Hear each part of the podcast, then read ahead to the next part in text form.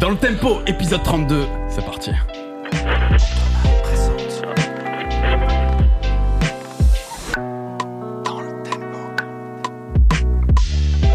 Quelle violence. Je, suis, je suis épaté hein, par ces lancements. Tu trouves ça violent vraiment ou Ouais, parce que c'est l'enthousiasme En fait, c'est non, le mais il faut savoir que Salman, dans le, dans le civil, dans le privé, Ouais. euh, c'est une voix très douce et tout machin. Et quand il balance son dans le tempo, on sent le l'énergie, tu vois, qui est vraiment. euh, Écoute, parce que je suis content d'être là, Daz, c'est pour ça. Bah écoute, moi, je suis super content aussi d'être là. euh, D'autant qu'on va parler euh, d'un sujet de niche. Oui.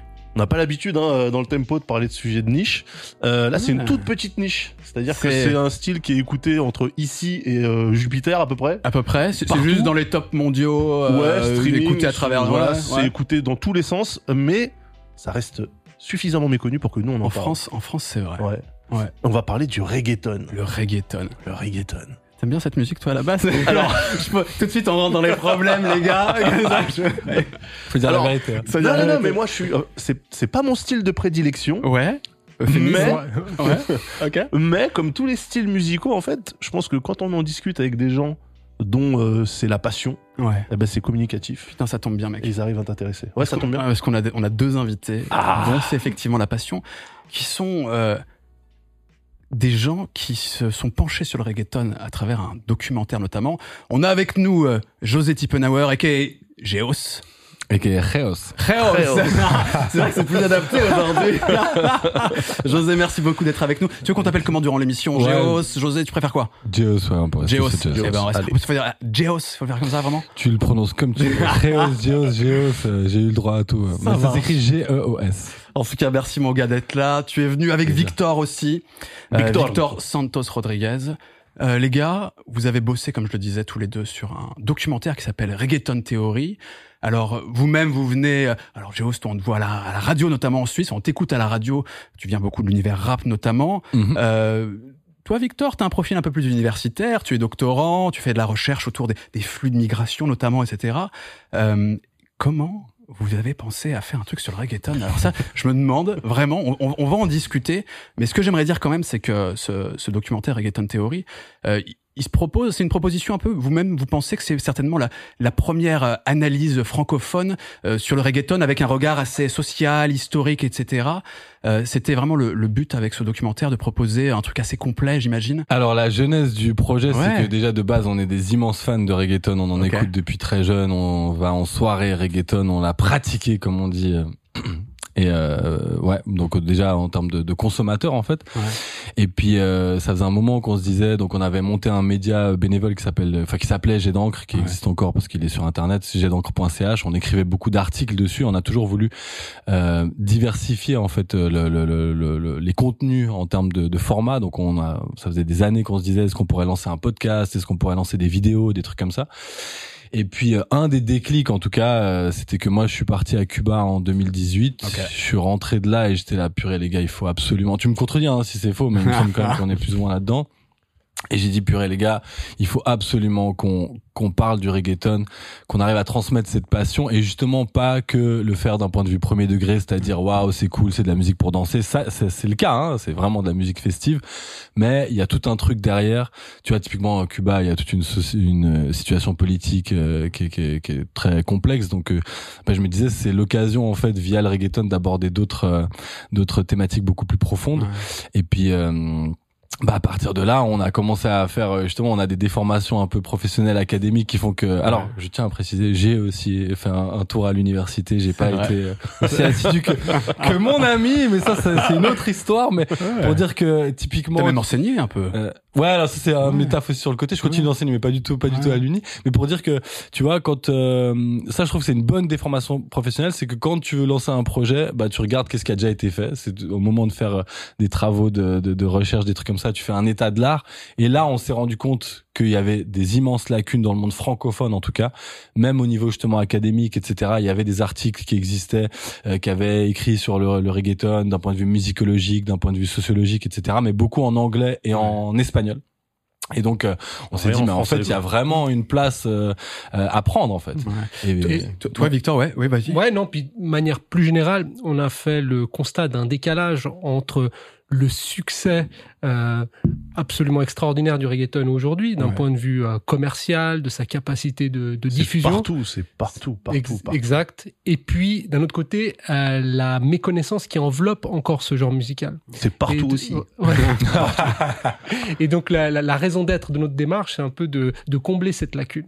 Puis, à côté de ça, peut-être un autre aspect qui nous ramène plus dans le contexte français, c'est qu'il y a aujourd'hui beaucoup d'artistes euh, qui euh, produisent leur art en mobilisant des rythmiques reggaeton sans le savoir ni même du coup le reconnaître.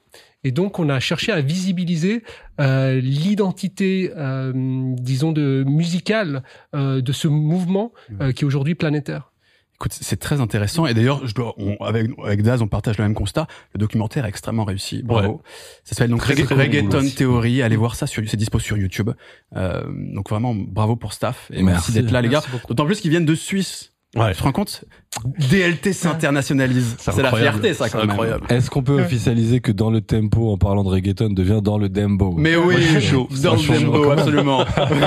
je suis Il complètement va falloir d'accord. juste expliquer ce que c'est que le dembo pour Oui. euh, notre audience. Ce que je vous propose, Oui. on- donc le but un peu de cette émission, c'est sans se substituer à votre documentaire, parce qu'il faut aller le voir, il y a beaucoup de choses dedans. En plus, vous avez vous avez, vous avez mis du vôtre, hein, c'est-à-dire qu'on vous voit danser, vous allez voir des, des producteurs euh, de musique, etc., des acteurs de la scène. Donc c'est absolument passionnant.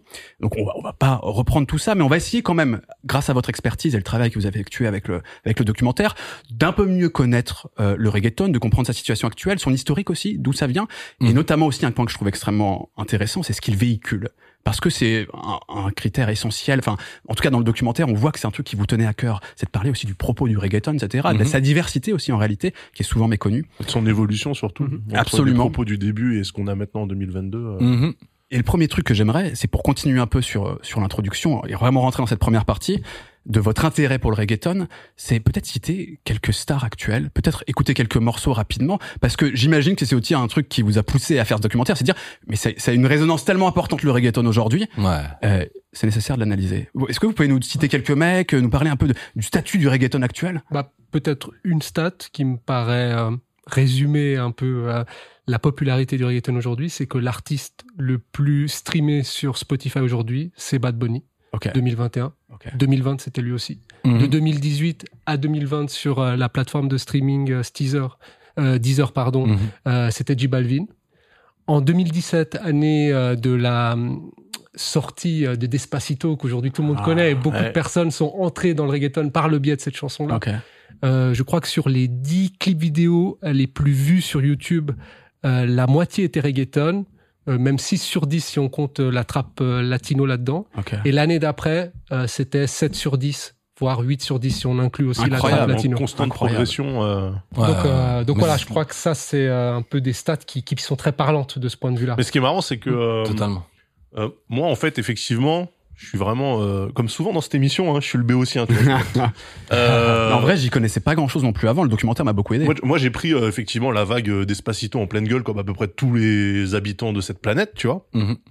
Et c'est marrant parce que je faisais pas forcément le lien, moi, entre ça et du Daddy Yankee ou des trucs, euh, ou même du Lorna, tu vois, d'il y a- à, à l'ancienne, tu vois, Papi Chulo, tout ça, etc. Mhm. C'est-à-dire que, ok, c'était de la musique latine, mais moi, j'avais même pas tilté que c'était euh, classé comme reggaeton de par cette rythmique euh, d'Embo, là, qui est, euh, qui est en fait le, la colonne vertébrale du truc. hein. Absolument. Ce qu'il faut qu'on fasse, c'est peut-être écouter déjà, parce qu'on va essayer un peu d'illustrer ce podcast avec quelques extraits assez courts, parce que sinon ça va nous poser des problèmes de droit. Mais essayons quand même d'illustrer ça avec un peu de musique. Tu citais Bad Bunny, J Balvin. Est-ce que par exemple il y a un morceau d'un des deux qu'on pourrait écouter qui est assez représentatif, un gros tube et ou comme ça- ouais, vous Bah, moi, une j'aimerais bien écouter Bad Bunny euh, Moscow Mule. C'est euh, le Eh premier ben. morceau de son dernier album, euh, Un Verano Sinti, donc Un été sans toi, là. Et euh, ce morceau, il est incroyable. eh ben je vous propose qu'on écoute un extrait court. Let's go. Vamos. Bah là, ça va. On dirait du PNL. Si yo no te escribo, tú no me escribes. Ey, si tú quieres te busco, yo sé dónde tú vives. Quizá. Alors j'avance un tout petit peu pour qu'on ait une idée de. La rythmique. Ok. On y est.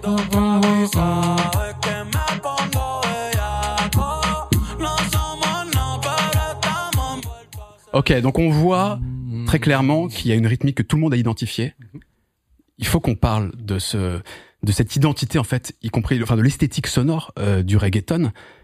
C'est une musique de métissage euh, qui mêle donc plein d'éléments différents, mais la base, ça reste quand même un rythme, le dembo, Le c'est dembo. cette rythmique qu'on entend. Est-ce que vous pouvez nous en parler un peu euh, de cette, cette esthétique sonore très spécifique du reggaeton? Bah, en fait, ce qu'il y a, c'est que la, la dimension euh, musicologique, elle est intrinsèquement liée au côté en fait social, historique et des espaces en fait qui ont vu naître cette musique-là. Et donc, pour comprendre euh, le dembo, il faut comprendre l'histoire du reggaeton. Eh ben allons-y. Bah alors allons. Allons-y. Non, bah, Rentrons dans une partie un peu Ouais. historique Ouais. sur ce sur la naissance du reggaeton Mhm. et, et notamment en lien avec son esthétique Ouais. sonore. ouais.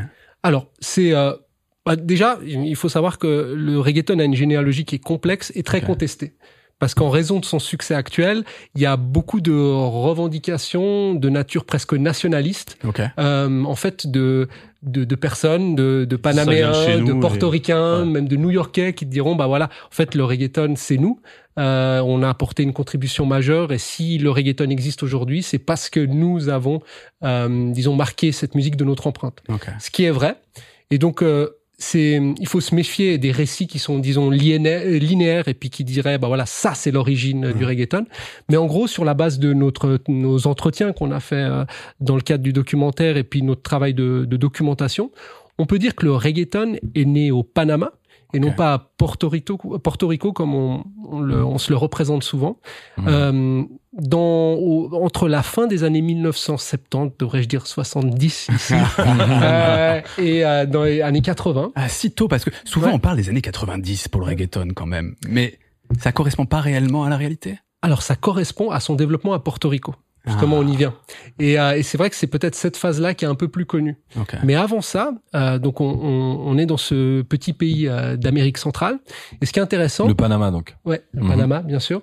Et ce qui est intéressant, c'est que le, Panama a connu une vague d'immigration très importante dans le cadre de la construction de son canal, le fameux canal du Panama. Donc entre la fin du 19e siècle et le début du 20e siècle. Et c'est une immigration euh, qui était pour beaucoup antillaise et notamment jamaïcaine.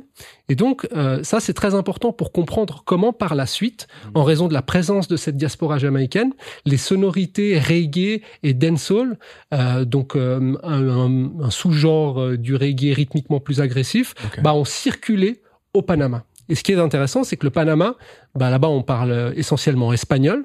Et donc, en fait, il y a des afro-panaméens comme euh, Renato, Nando Boom, euh, El General, qui ont commencé, en fait, à, chanter sur ces sons de reggae dancehall en espagnol. Et ça a donné ce qu'on appelle le reggae en espagnol. Et donc ça, c'est la base du reggaeton. Donc le Spanish reggae, précisément. Euh, ouais, que- Spanish. ouais, ouais, ouais, ouais. ouais, absolument. Peut-être, peut-être que Ouais. Géos, tu peux nous aider là-dessus. D'ailleurs, Mm. euh, le reggae, je pense que beaucoup de gens identifient ce que c'est. Mhm. Le dancehall, peut-être un tout petit peu moins. C'est aussi issu de la culture jamaïcaine. C'est lié directement au reggae? Ouais, ouais, complètement, ouais. Bah, euh, si on résume le, le, alors je suis pas un expert expert, Ouais, ouais. mais peut-être même rythmiquement, le reggae, t'as ce truc très lent qui va faire ton quin quin quin quin quin quin. Ok, et puis le dancehall, ça va faire tout tout quin tout tout quin tout tout. Ouais. Donc c'est, comme il disait, beaucoup plus agressif ou en tout cas rapide en termes de, de rythmique. Ouais.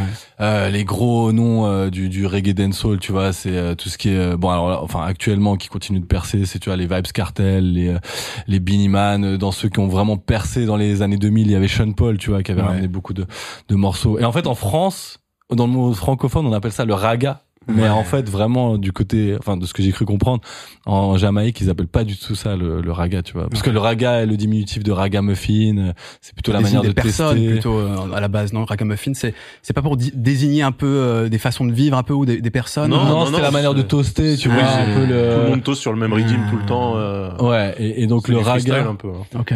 Et donc le, le voilà, on a coupé raga. Ça, je sais pas exactement à quel moment dans le monde francophone on a appelé ça comme ça, mais vraiment dans le monde euh, bah, anglophone et, et notamment caribéen, ils appellent ça vraiment reggae dancehall quoi. Ok. Et euh, bah ouais, les, les, les les gros noms, c'est un peu ceux que, enfin, il y en a, il y en a plein d'autres. Est-ce qu'on peut s'écouter a un un- un grand euh, classique du dancehall. Vous en avez un sous la main pour qu'on voit à peu près Bah quoi ça autant écouter le Dembo de, de Shabba Ranks, hein. ouais. Ah, parce Ouais. qu'en fait, ça nous permet de faire, parce qu'il y a une filiation directe Voilà, c'est entre ça. reggae, dancehall et donc le reggaeton. On comprend que ça passe par le Panama avec donc cette immigration euh, antillaise jamaïcaine. Euh, et il y a un morceau effectivement qui va marquer presque une forme de transition euh, du dancehall au reggaeton. si je dis pas de bêtises. C'est Exact. Dembo. C'est Dembo. Et c'est un morceau qui s'appelle Dembo, Dembo de qui veut dire en gros, Chabaranx, il, il courbe les chines si on traduit de façon euh, de façon euh, soutenue, on va dire. Écoutez, on s'écoute un extrait de Dembo. yes.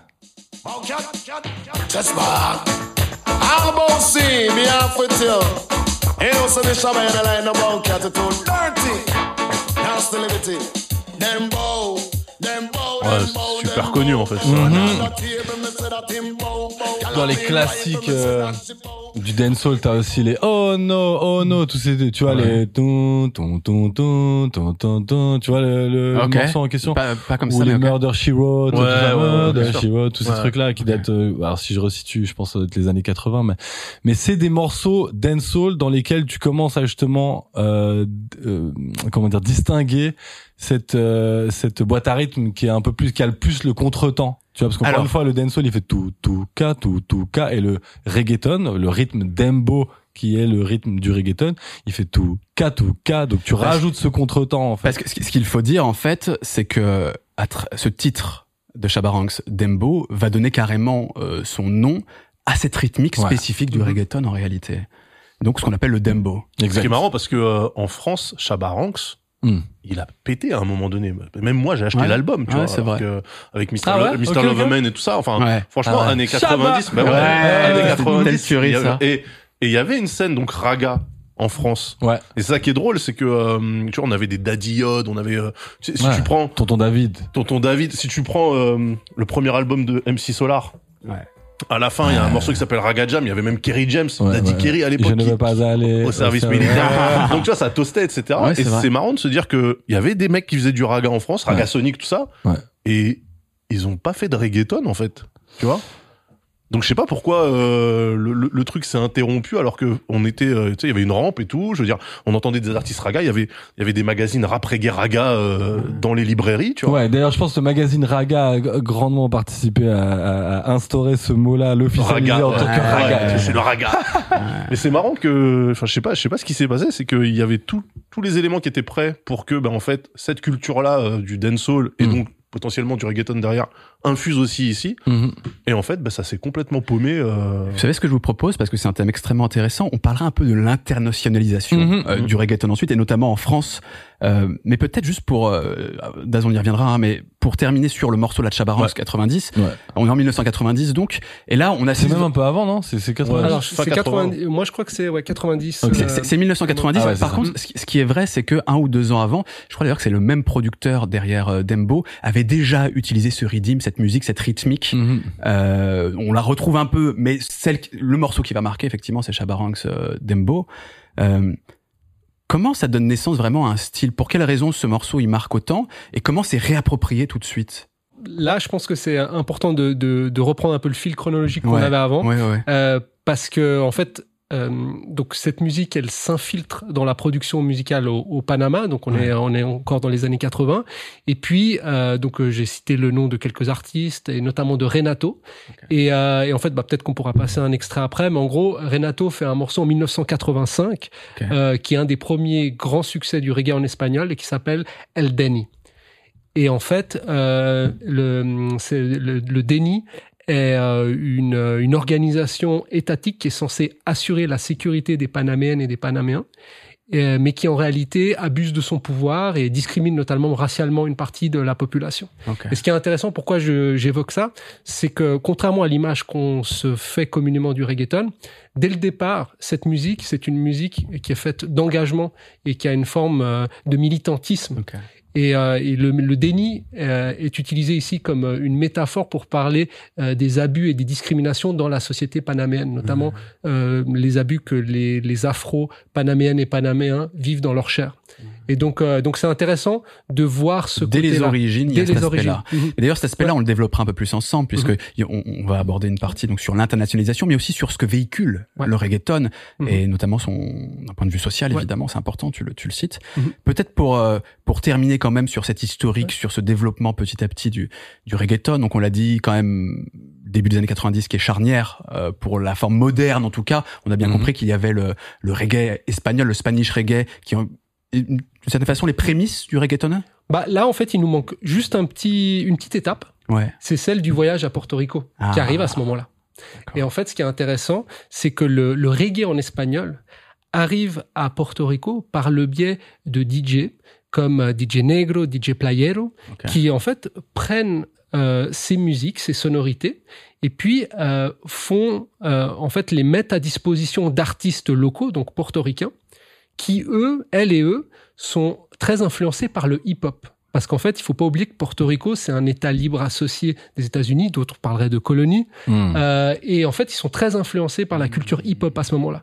Et donc, les Daddy Yankee, euh, Tego Calderon ou Ivy Queen euh, bah, sont des personnes qui viennent du hip-hop à la base et en fait qui commencent à travailler avec euh, ces rythmiques-là. Et ce mouvement-là, à l'époque, dans les années euh, 90, on l'appelle l'underground. Et en fait, l'underground, pourquoi? Parce que euh, en raison de la brutalité des textes, mais aussi des modes de, de consommation, production et diffusion de cette musique qui sont underground. Ça passe pas à la radio. Mmh. Euh, c'est une musique qui parle de réalités sociales qui sont mises aux marges, euh, les discriminations raciales, euh, la pauvreté, etc. Et donc, euh, le gouvernement a très vite vu le potentiel subversif de cette musique et a réprimé cette musique. Ça a même donné lieu à des saisies de cassettes et de CD euh, underground euh, en 1995. En 1900, C'est euh, marrant, ouais, parce ouais. que ils ont fait pareil avec le gangsta rap en fait. Exactement. Ouais, ouais, ouais. Les Américains, C'est sont- vraiment le même modèle, en fait. c'est marrant d'ailleurs parce que c'est là où tu peux te dire que il y a souvent du débat autour du terme musique urbaine, ce qui est urbain, etc. Ouais. Mais en tout cas là, ça peut être pertinent de dire que d'une certaine manière, euh, le reggaeton est une musique urbaine aussi, dans le sens où elle provient euh, de, de la, de la ville et surtout elle décrit ouais. de la rue, de la- du, du, du milieu Mhm. populaire, etc. Mhm. Et, et c'est pas étonnant que ça soit que, que ça fait clic avec le hip-hop, quoi, en fait. Ce que ce dont tu parles dans les années donc euh, 90, 80, là, 95, c'est c'est cette- ces périodes de- de- d'opération de, la mano dura. De ça contre le crimen. Mhm. Voilà, donc Mhm. euh, donc la main dure en gros ça veut dire ça et puis donc effectivement des opérations qui sont menées où on va dans des caves euh, saisir des bah évidemment il y avait parce qu'en fait le truc c'est que c'est lié aux espaces dans lesquels la musique est produite. Ouais. Tu vois, c'est des trucs parallèles. C'est-à-dire que c'est produit dans des endroits où effectivement il y a du trafic de drogue, euh, il y a des choses sombres qui se passent parce que c'est des gens qui vivent en marge. Mhm. Donc c'est vraiment la, la, la, la comparaison, l'analogie avec le Exactement gangsta rap, c'est exactement la même chose. C'est des gens qui racontent leur quotidien, c'est un quotidien dur, qui vivent dans les mêmes espaces. Même il y en a qui ont les pieds Ouais, ouais, dedans. dedans, dans le trafic. Ouais. Mais c'est pas la musique elle-même qui influence le trafic, c'est c'est- elle raconte ouais, ce genre de C'est choses le lifestyle qui influence la musique, quoi. Exact. Et, Et, ce du qui coup, en, en essayant de, de, de, de prendre comme prétexte la lutte contre le trafic de drogue, etc., ils en profitent aussi pour essayer de, exact. de baisser le côté euh, subversif du truc en disant, ben, on saisit aussi la musique, euh, comme si ça avait marché un jour dans, dans l'histoire de Mais ce qui est vraiment intéressant, parce que ça c'est un truc dont, enfin justement dans nos différentes recherches et tout. D'ailleurs, je recommande, euh, enfin en fait de la citation aussi. Il y a un super article de Society, le magazine Society, où Ok.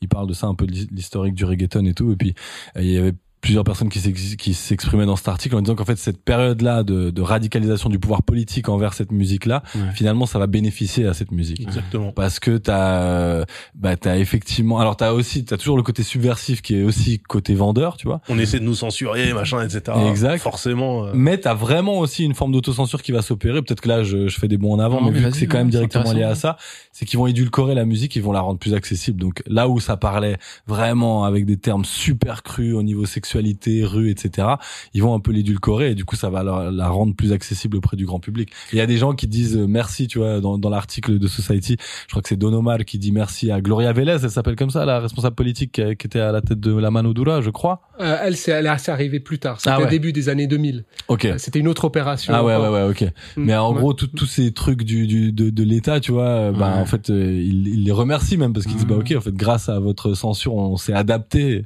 on a survécu et on est même devenu plus fort. hein. Donc là, c'est exactement comme euh, ouais, euh, Si Dolores Tucker euh, aux États-Unis avec euh, Tupac, avec Ice Cube, avec, Ouais. euh, qui finalement leur a fait vendre des, des millions et des millions d'albums. Le, le parental advisory est devenu Ouais, bah, un argument ouais, de vente truc de vente, si, tu, si tu l'as pas, ça va pas. Tu vois. Ouais, c'est clair. Donc si je comprends bien, pour résumer un peu, ça part du Panama, Mhm. euh, fin 70-80, euh, se crée une forme, donc le, le Spanish reggae, euh, qui ensuite lui-même s'exporte entre guillemets à Porto Rico, où il se mêle à la culture hip-hop avec l'influence des États-Unis, et donc on arrive en fait à la forme euh, moderne entre guillemets du reggaeton à ce qu'est le reggaeton réellement Pas tout à fait. Ah, Justement, là c'est encore Ah. Continuons le petit Non, historique. Non, mais, Ouais, ouais, ouais. mais on y arrive vraiment là, on, Ouais, on ouais. est tout près. Euh, donc à ce moment-là, donc ça donne une hybridation entre entre le, le rap, euh, le, le hip-hop et puis euh, donc euh, ces sonorités plus reggae voire euh, dancehall. Ouais. Et euh, en fait, c'est à ce moment-là, on parle pas encore de reggaeton. Euh, même si Daddy Yankee en 1992 dans une des compiles de, de DJ Playero avait lâché le mot, en fait, euh, ce genre musical ne s'identifie pas encore comme reggaeton.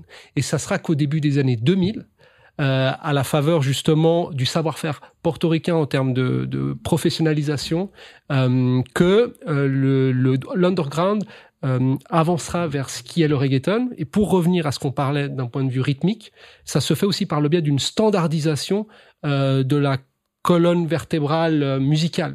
Ouais. Et, euh, et en fait, ça devient le reggaeton à partir du moment où le dembo devient la structure même de, de toutes ces musiques. Parce qu'avant ça, dans l'underground, il y avait des instruments, on en écoutait euh, encore là dans le train en arrivant, Mhm. qui étaient très hip-hop. Euh, Ouais. Euh, par exemple, euh, Eddie D, Senior Official, euh, c'est une chanson euh, où il toastait en mode ragamuffin, mais, Ouais. le- mais l'instru était très hip-hop encore. Mhm, mhm. Donc, euh, Donc et- il a vraiment fallu attendre que. euh, mais je veux dire, c'est vraiment un truc qui s'est fait de manière naturelle. C'est pour, pourquoi est-ce que les gens ont choisi euh, puisque du coup il y avait cette culture urbaine. Donc il y a le lifestyle, il y a les mecs qui ont l'envie de faire de la musique, etc. Ils ont l'influence du hip-hop, donc ils ont toute l'attitude à faire euh, leur propre euh, le, le hip-hop local, tu vois. Mhm. Euh, Qu'est-ce qui fait qu'il y a un gars à un moment donné qui s'est dit, eh mais en fait on va prendre cette rythmique d'embo et s'en servir et créer un... enfin, est-ce qu'il y avait vraiment cette volonté ou cette euh, ce- cette conscience que les mecs ils se dirigeaient vers un truc vraiment euh, bien Et- et- bien spé ou? Bah, il y a une raison, elle est très simple. Ouais. Et euh, c'est euh, la- en fait ce qu'ils pouvaient observer en discothèque. Ouais, c'est Ah ça. ouais, c'est-à-dire, voilà, euh, c'est ça d'accord Tu mettais du rap, quasiment personne dansait. ouais Tu mettais la- les, les mêmes paroles avec du dembo, et là c'était tout le monde était sur la piste. Ouais. En fait, dans le documentaire, il y a Roberto de Radio Latina qui le dit très bien. Il dit, il cite justement Daddy Yankee, il cite aussi Vico C, qui est quand même un des pionniers aussi euh, au niveau rap portoricain. Et c'est des gars qui viennent vraiment du rap à la base. Ouais. Mais ça marche pas, ou ça Mm. marche, mais dans des proportions, euh, tu vois, relatives. Et dans le Ouais. contexte festif, beaucoup moins en tout cas. Exact. Ouais. Et en fait, quand ils commencent à mettre le pied concrètement dans le dans le reggaeton et diffuser ça, bah, Donc, en euh, fait, le succès commercial devient aussi plus important. C'était de la musique de club c'était fait pour les clubs en fait de base Est-ce que c'est fait de bas Alors, tu vois, au niveau de l'intention, non, mais je sais pas, tu vois, ça c'est clair. que- a on a euh, Et, enfin, et peut-être qu'ailleurs que la division musique de club par rapport aux autres musiques est moins pertinente dans certains contextes euh, culturels et géographiques. Bah, Par non, ouais, non, mais c'est vrai, c'est une bonne question parce que tu vois, c'est clair que euh, en Amérique latine, et là, c'est pas du tout pour stigmatiser ou quoi, mais la musique fait partie du quotidien. Le, ouais bien sûr le ouais, fait de d'aimer aller danser, tu vois, on n'a pas le même rapport aussi au. Non mais au- ce que, ce que- ce que je veux dire c'est que euh, nous dans, dans, dans la culture hip-hop française, les morceaux pour les clubs, Ouais. tu vois, c'est les mecs qui visent vraiment les gros bangers, etc. Mais ce que je veux dire c'est que c'est pas forcément euh, quand un artiste euh, faisait du rap dans les années 90-2000, il se disait pas faut que mon truc il passe en club. Alors Mm. que les rappeurs new-yorkais, Hmm. et là je parle aussi bien de Fat Joe que Noriega que tu citais, donc euh, même, Mhm. même les mecs qui étaient vraiment du, du rap de Kaira, donc Mob Deep, etc. Mhm. faisaient des morceaux qui voulaient voir passer en club, tu vois. Mobb Deep aussi, ah ouais. Ah ouais, bah Mobb Ok. Deep, bah, euh, Quiet Storm avec euh, Lil Kim. Ouais. Avec, pourtant, il est euh, rue, quand même, Il est ultra rue, mais en fait, la basse, Ouais. quand tu la passes en club, ça, les, les murs ils tombent, tu Ouais, vois. et en fait, les mecs ils voulaient toujours pousser la basse le plus fort possible, tu vois. Donc, il y a cette culture que moi je considère qui est vraiment très new-yorkaise, euh, de dire on fait de la musique, mais il faut absolument que ça soit joué en club pour que Mhm. ça soit, euh, valide en fait. Mais le rapport, encore une fois, je suis pas expert de la en musicologie euh, états-unienne, on va dire, mais mais tu vois le rapport à la danse, il est différent. Oui, ça par contre. ouais. Euh, Ouais. entre le entre bah, enfin évidemment dans le rap t'as eu les blocs parties dès le début Ouais. et tout ça mais mais tu vois l'Amérique latine le truc même tu le vois euh, euh, les, les les artistes reggaeton on, on connaissent toujours leurs classiques au niveau de la salsa etc tu vois il y a vraiment un rapport à la à la musique qui se danse Mm. qui est autre donc ce que je veux dire par là c'est que je sais pas si l'intention de base tu me contredis si je me trompe par rapport à ça mais je suis pas sûr qu'on s'est dit ah il faut faire de la musique pour le Ils club sont tu juste dit c'est de la musique euh, normale. Nous, on aime danser sur la musique, euh, on Ouais. pratique une musique dansante et puis bah, on, on se rend compte qu'elle marche mieux, et qu'elle commence à être plus diffusée que quand on rappe. Bah le, le, le Ouais. rapport coût-bénéfice, il est. Puis j'imagine-. Les calculs sont bons, Kevin. J'imagine que les racines, la filiation avec le reggae et donc derrière certainement une culture du sound system, une, Ah ouais, culture, aussi, une culture aussi du rhythm, c'est-à-dire de prendre que ça soit un aspect, un motif rythmique ou mélodique dans un morceau et ensuite de, de l'étendre, de le reprendre, etc., que ça devient un, Ouais. presque un mème aujourd'hui à l'ère d'internet, Mhm. on dirait ça. Ouais. Il y a qu'un un motif comme ça qui revient sans cesse. J'imagine que ça a participé aussi à l'essor et à la création du reggaeton, quoi. Bah, pour le côté euh, étymologique du mot reggaeton, il y a plusieurs théories, mais une d'entre elles qui ressort assez souvent, c'est que ce serait la contraction du mot reggae marathon, Ok. donc marathon de reggae, et c'était justement des, des festivals où il y a des mecs qui venaient toaster pendant des heures, euh, et puis des DJ qui passaient du son pendant des heures avec justement le côté sound system, etc. Faut- Tu vois, le, le, le, contexte caribéen, c'est ça, c'est Ouais. les sound systems, les grosses fêtes. euh, euh, moi, je suis jamais allé à Porto Rico, mais aussi dans le dans le documentaire, il y a DJ El Dani qui qui raconte justement c'est les après-midi, même le dimanche, où les mecs qui débarquent, ils sortent, euh, tu vois, les, les sonorisations, enfin le- les grosses Ouais. enceintes dans la rue, et puis ça danse, tu vois. Donc le rapport à la musique, il est déjà différent que Ouais, en, ouais, en. Occident, Ouais, en fait. ouais, ouais. Est-ce qu'on pourrait pas s'écouter un morceau d'un pionnier peut-être euh, Peut-être disons, El Deni, à- non entre les années 90 et 2000 El Deni par exemple? On peut Euh, c'est peut-être peut-être un peu plus ancien El ouais. Deni c'est ça on est- Bah, je sais pas, est-ce qu'on est déjà à Gasolina? On est déjà au début des années 2000 euh, tu penses qu'on peut être là-dedans? bah, Allez, je- eh bah, eh bah, je sais pas, sinon. Euh, c'est le Tego- moment où cette Non, vidéo se fait Tego, Calderon, qui est un des pionniers. Et quel morceau de Tego Calderon on pourrait s'écouter Peut-être Ah. un assez classique, euh, si vous en avez en tête. Euh, pas que retosen. Euh, Ouais. c'est Je le vois, Ouais, je le tu vois. vois. Eh ben, c'est parti. Oye, en la Vallarta el Tego Calde con DJ Yo. Y metiéndole cabrón, oye, esto es para ustedes, para que se lo gocen. Tengo Calderón para que retocen. Vuelvo a nuevo, me siento al día en la mía, mami. Ya ando bien perfumado y la paca por si no fían sin misterio. Et voilà. Bon, et là, la rythmique qu'on entend, c'est le dembo. C'est le fameux dembo. Mais on note aussi euh, l'influence de la bachata, par exemple, Ouais, avec là, les on guitares. l'entend, ouais. Alors, Et, euh, et Ça, c'est très intéressant Ouais. parce que euh, oui, Louis, tu, veux terminer peut-être sur la non, bachata bah, c'est- pour complexifier un petit peu le tableau. euh, Parce que si on s'arrête un peu sur sur l'esthétique sonore, ok, le dembo c'est un passage obligé. Euh, on peut retrouver aussi un peu quand même le skank issu du reggae, c'est-à-dire ce contretemps assez spécifique, qui soit à la guitare, au clavier, etc., qu'on retrouve beaucoup dans le reggaeton. À fond. Euh, Quinquin, quinquin. c'est exactement ça. Ouais. Euh, BPM relativement lent, euh, assez spécifique aussi. Et derrière, et c'est là où c'est intéressant effectivement ta remarque, c'est le métissage. C'est-à-dire qu'on est en Amérique latine, ça passe par plusieurs pays, etc. Et chaque pays, d'une certaine manière, apporte un peu son historique, sa tradition, son folklore musical aussi à l'ensemble. Bah ouais, euh, dans, dans le documentaire aussi, Régis Molloy qui est euh, donc un doctorant qui a travaillé sur, euh, qui a fait une thèse de doctorat sur le, le reggaeton, qui retrace, tu vois justement quand on parle de l'espace caribéen, les l'immigration au Panama de différentes autres îles euh, des Antilles, etc. Bah euh, t'as des, euh, il parle du guoka, je crois, qui est les, les, le- les percussions plutôt justement de Guadeloupe, Martinique. T'as tout ce qui est Bombay Plena, ça c'est des, des, des, des sonorités aussi traditionnelles, à- ça c'est à Porto Rico. Donc t'as des, des sonorités intrinsèques aussi, euh, tu vois, qui vont qui vont mélanger. C'est vraiment, un- euh, enfin, je te laisse compléter aussi peut-être. en Bah, Toi, termes j'imagine ça te parle parce mais- que c'est aussi au centre de tes recherches en tant qu'universitaire. C'est ces questions de, de migration, de, de culture qui se mêlent, etc. Euh, ouais, absolument. Alors euh, bon, moi je suis sur des sujets un peu éloignés du Ouais, reggaeton, mais c'est vrai que le fait migratoire est au centre de, de ma recherche, et, et c'est ça ce que je disais par rapport à, à, à ces histoires linéaires qu'on entend beaucoup. En réalité, l'histoire est faite de circulation et d'hybridation, et le reggaeton c'est l'exemple paradigmatique de ça. Et, euh, et, et, et ce qui est intéressant, c'est que souvent le reproche qu'on fait au reggaeton, c'est que c'est une musique qui est stéréotypée, qui a une base instrumentale euh, qui est très répétitive et pauvre. Alors qu'en réalité, quand on creuse un petit peu, ben on voit la richesse. Je, je, bon, évidemment, je suis biaisé, mais euh, mais je sais pas ce que Ouais, vous a en plein, non, pensez il y a en plein d'influences. euh, Euh, mais ouais. c'est que quand on décortique un petit peu, on voit euh, Ouais, que, je, que ça- trou- je trouve que c'est vrai. euh, et pour autant, il faut avouer que, tu vois, avec les premières écoutes, Mhm. le dembo est tellement omniprésent Ouais. Oui, t'as que tu- que que tu hein. peux trouver ça redondant, Ouais. objectivement. Mhm. Et que c'est ensuite dans la finesse, et si tu as une écoute un peu plus, si ce n'est analytique, en tout cas un peu plus dans la nuance et en comparant aussi les, Mhm. les éléments de comparaison, qui te permettent de voir qu'effectivement, en fait, il y a différentes cultures presque qui s'expriment au sein du reggaeton aussi. Ouais, mais en fait, c'est euh, c'est ce que- disait euh, Laurent De Wild, de, de Wild, Ouais. je sais jamais comment on de dit. Wild, De ouais. Wild, hein, Ouais. qu'on avait reçu dans cette émission, qui disait que bah, on était sur euh, un moment dans l'histoire de l'humanité où la musique, c'est des motifs qui se répètent. Mhm. Hmm. Et euh, voilà, où effectivement, ça change des symphonies euh, qui pouvaient durer cin- cin- cin- 50 minutes Ouais, avec que la- des trucs différents. La boucle, d'évolution, la boucle, ouais. c'est un Voilà, truc important là, dans c'est- ça, ça loupe en fait, c'est Ouais, normal. ouais. Tu vois, c'est, Ouais. euh, donc je trouve que, enfin, justement, au contraire, c'est complètement euh, en phase avec euh, ce qu'est la musique.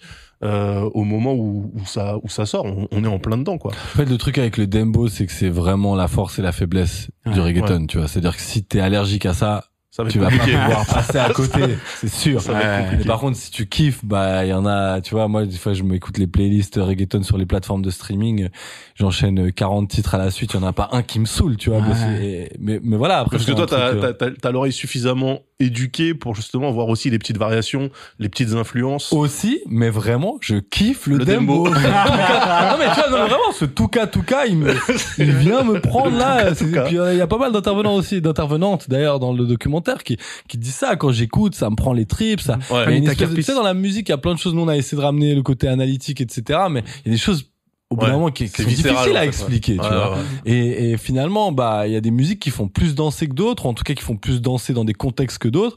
Et je pense vraiment que cette rythmique-là, elle, elle marque tellement le temps aussi. Tu vois, en fait, Ouais. 1, 2, 3, 4, bah, t'as tout, tout, tout, tout, tout, au niveau de la boîte à rythme, là, elle, elle est tout le temps présente. Et du coup, t'es, euh, t'es, pour moi, je suis drivé, tu vois, je suis euh, happé. Euh, vraiment par le reggaeton. Tu mets Mais- du reggaeton là, je te, je te lâche un, un péréo direct. moi. Alors, justement, ça, ça, ça, ça, ça m'amène à vous adresser une question. Est-ce Ouais. que vous avez déjà expérimenté le reggaeton en, dans un contexte festif? Pas du tout. Non. Ok. Parce Enfin, que ça, ouais. déjà, je pense que c'est une dans autre expérience. soirées reggaeton Ouais. en tout cas, Ouais. tu vois, c'est vrai. Pa- Parce qu'une des clés de la réussite du reggaeton, Ouais. c'est aussi le fait que contrairement à d'autres musiques latino, le coût d'entrée pour pouvoir la danser, euh, pour pouvoir danser euh, ce- cette musique, bah en fait, il est très faible. Le reggaeton, euh, Oui, il y aura pas des codes formation de... salsa, Ouais. tango, etc. Et, et dans le documentaire, il y a un point très Ouais, intéressant là-dessus, ouais. c'est c'est de dire qu'on peut danser ça seul aussi. Et ouais. Et que ça, ça change pas mal les choses. Yo Bah, perreo vrai. C'est clair. bah, Mais- ça, mais continue, Victor, pardon. Bunny. Bad Bunny, ouais. On- on- je t'ai un peu Non, interrompu. non, mais mais- en fait, ouais, c'était aussi. euh, je pense que l'expérience reggaeton, elle se fait aussi et peut-être surtout Ouais. dans des contextes festifs et euh, ou même dans sa voiture. Euh, mais moi, personnellement, il n'y a pas d'endroit où euh, je kiffe plus cette musique que euh, en boîte de nuit Ouais. ou euh, ou euh, dans ma caisse ou euh, voilà.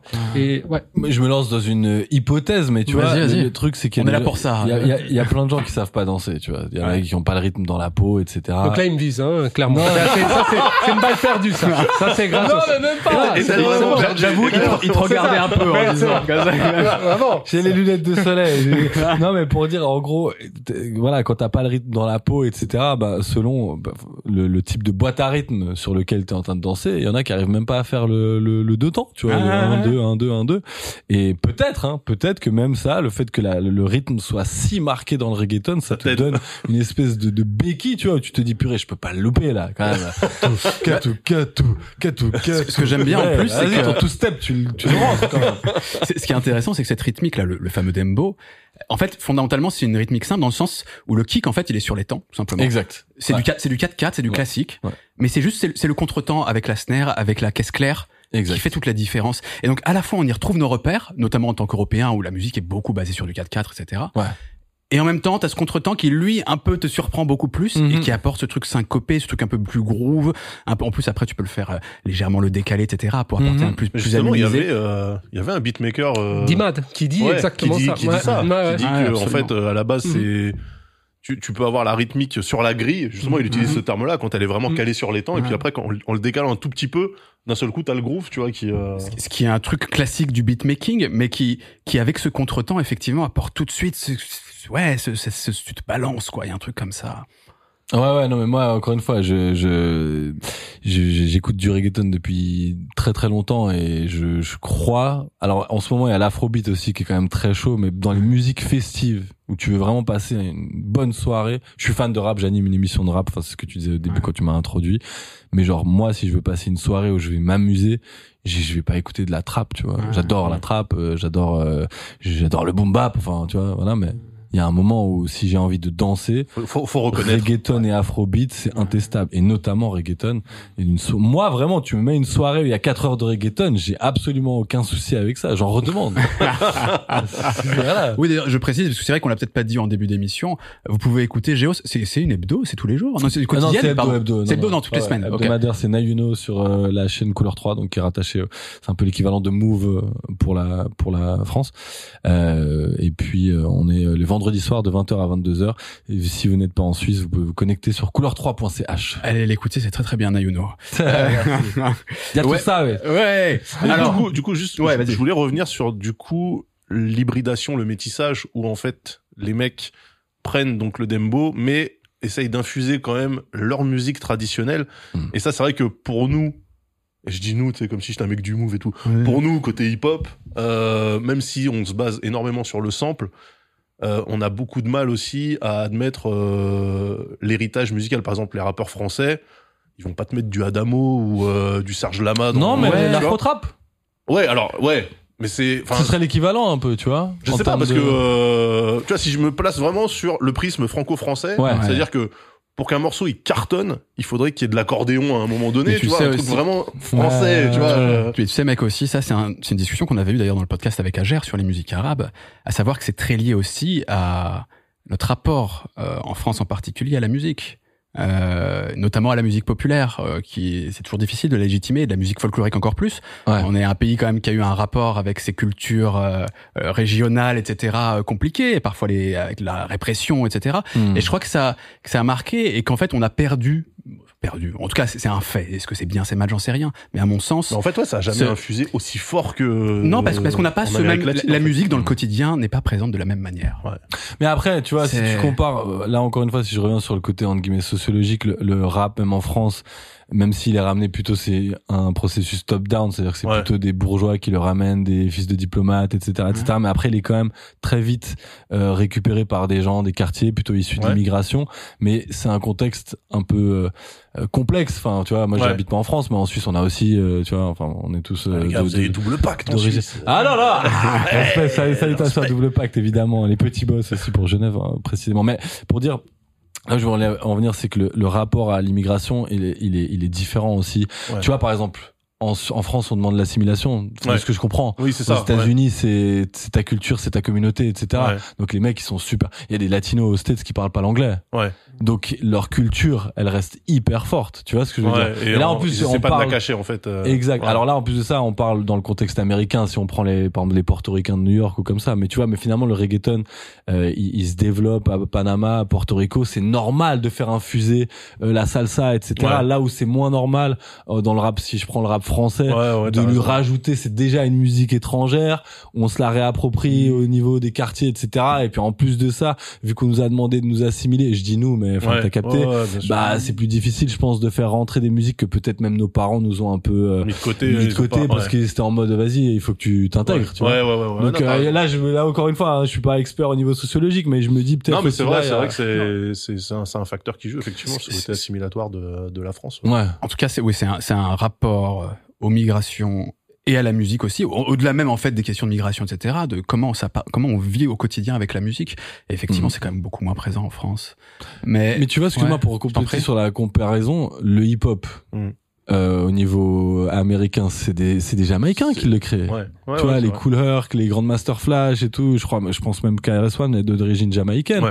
Et les mecs, au début, bah, tu le disais très bien, c'est aussi le cas dans le rap français d'ailleurs à un moment, mais le, le rap et le ragamuffin sont Ah bah, hyper liés. Les rap mecs, raga dans les années ils- 90. tu vois, des mecs comme Busta Rhymes, ils, Ouais. ils hésitent pas, même jusqu'à aujourd'hui, parce qu'en plus, je crois qu'il est d'origine jamaïcaine aussi, Busta, mais à lâcher des Ouais, phrases en Yardi, ouais. etc., Ouais, tu bien vois. sûr, ouais, ouais. Donc peut-être là, c'est la, la comparaison peut-être un peu plus directe au niveau rap, c'est-à-dire Ouais, les ouais. mecs leurs propres racines, tu vois, ou alors si tu prends, euh, je sais pas, Wyclef au niveau hip-hop qui a aussi Ouais. très vite ramené des trucs haïtiens dans sa musique Ouais, hip-hop, tu complètement, vois. ouais, complètement, t'as raison. Donc euh, voilà, pour prendre un, un des, des euh, cas peut-être un peu plus comparables, parce Ouais, que ouais, le ouais, rap en France c'est déjà une musique importée, donc en plus de ça, lui ram Mais justement, ça veut dire qu'il pourrait, putain, prendre du Yves Torner ou des trucs comme ça, tu vois, du Serge Reggiani, balancer des trucs. Ouais, pourquoi pas. Mais après, après, ça se fait. Regarde, Aznavour, ça a été samplé. Bon, Ouais, par, par les Américains ça a été samplé par les Américains, c'est ça, le truc.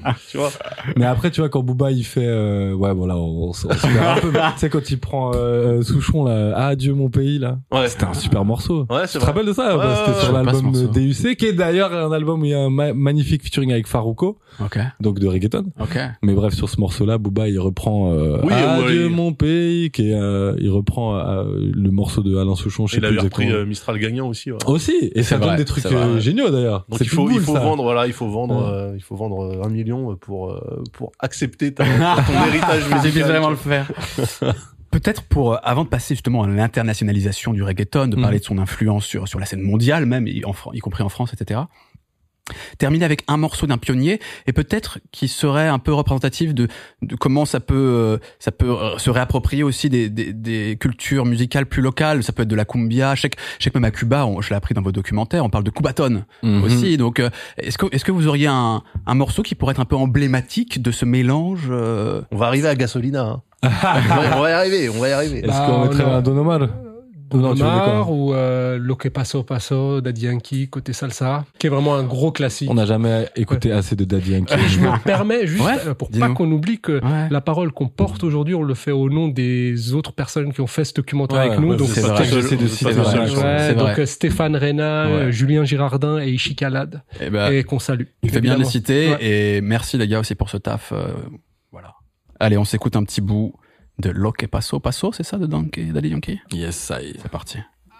Dale mambo, ah, dale mambo. Son cosas que pasan en el barrio fino. Mais il faut se l'imaginer là en boîte de nuit. Là.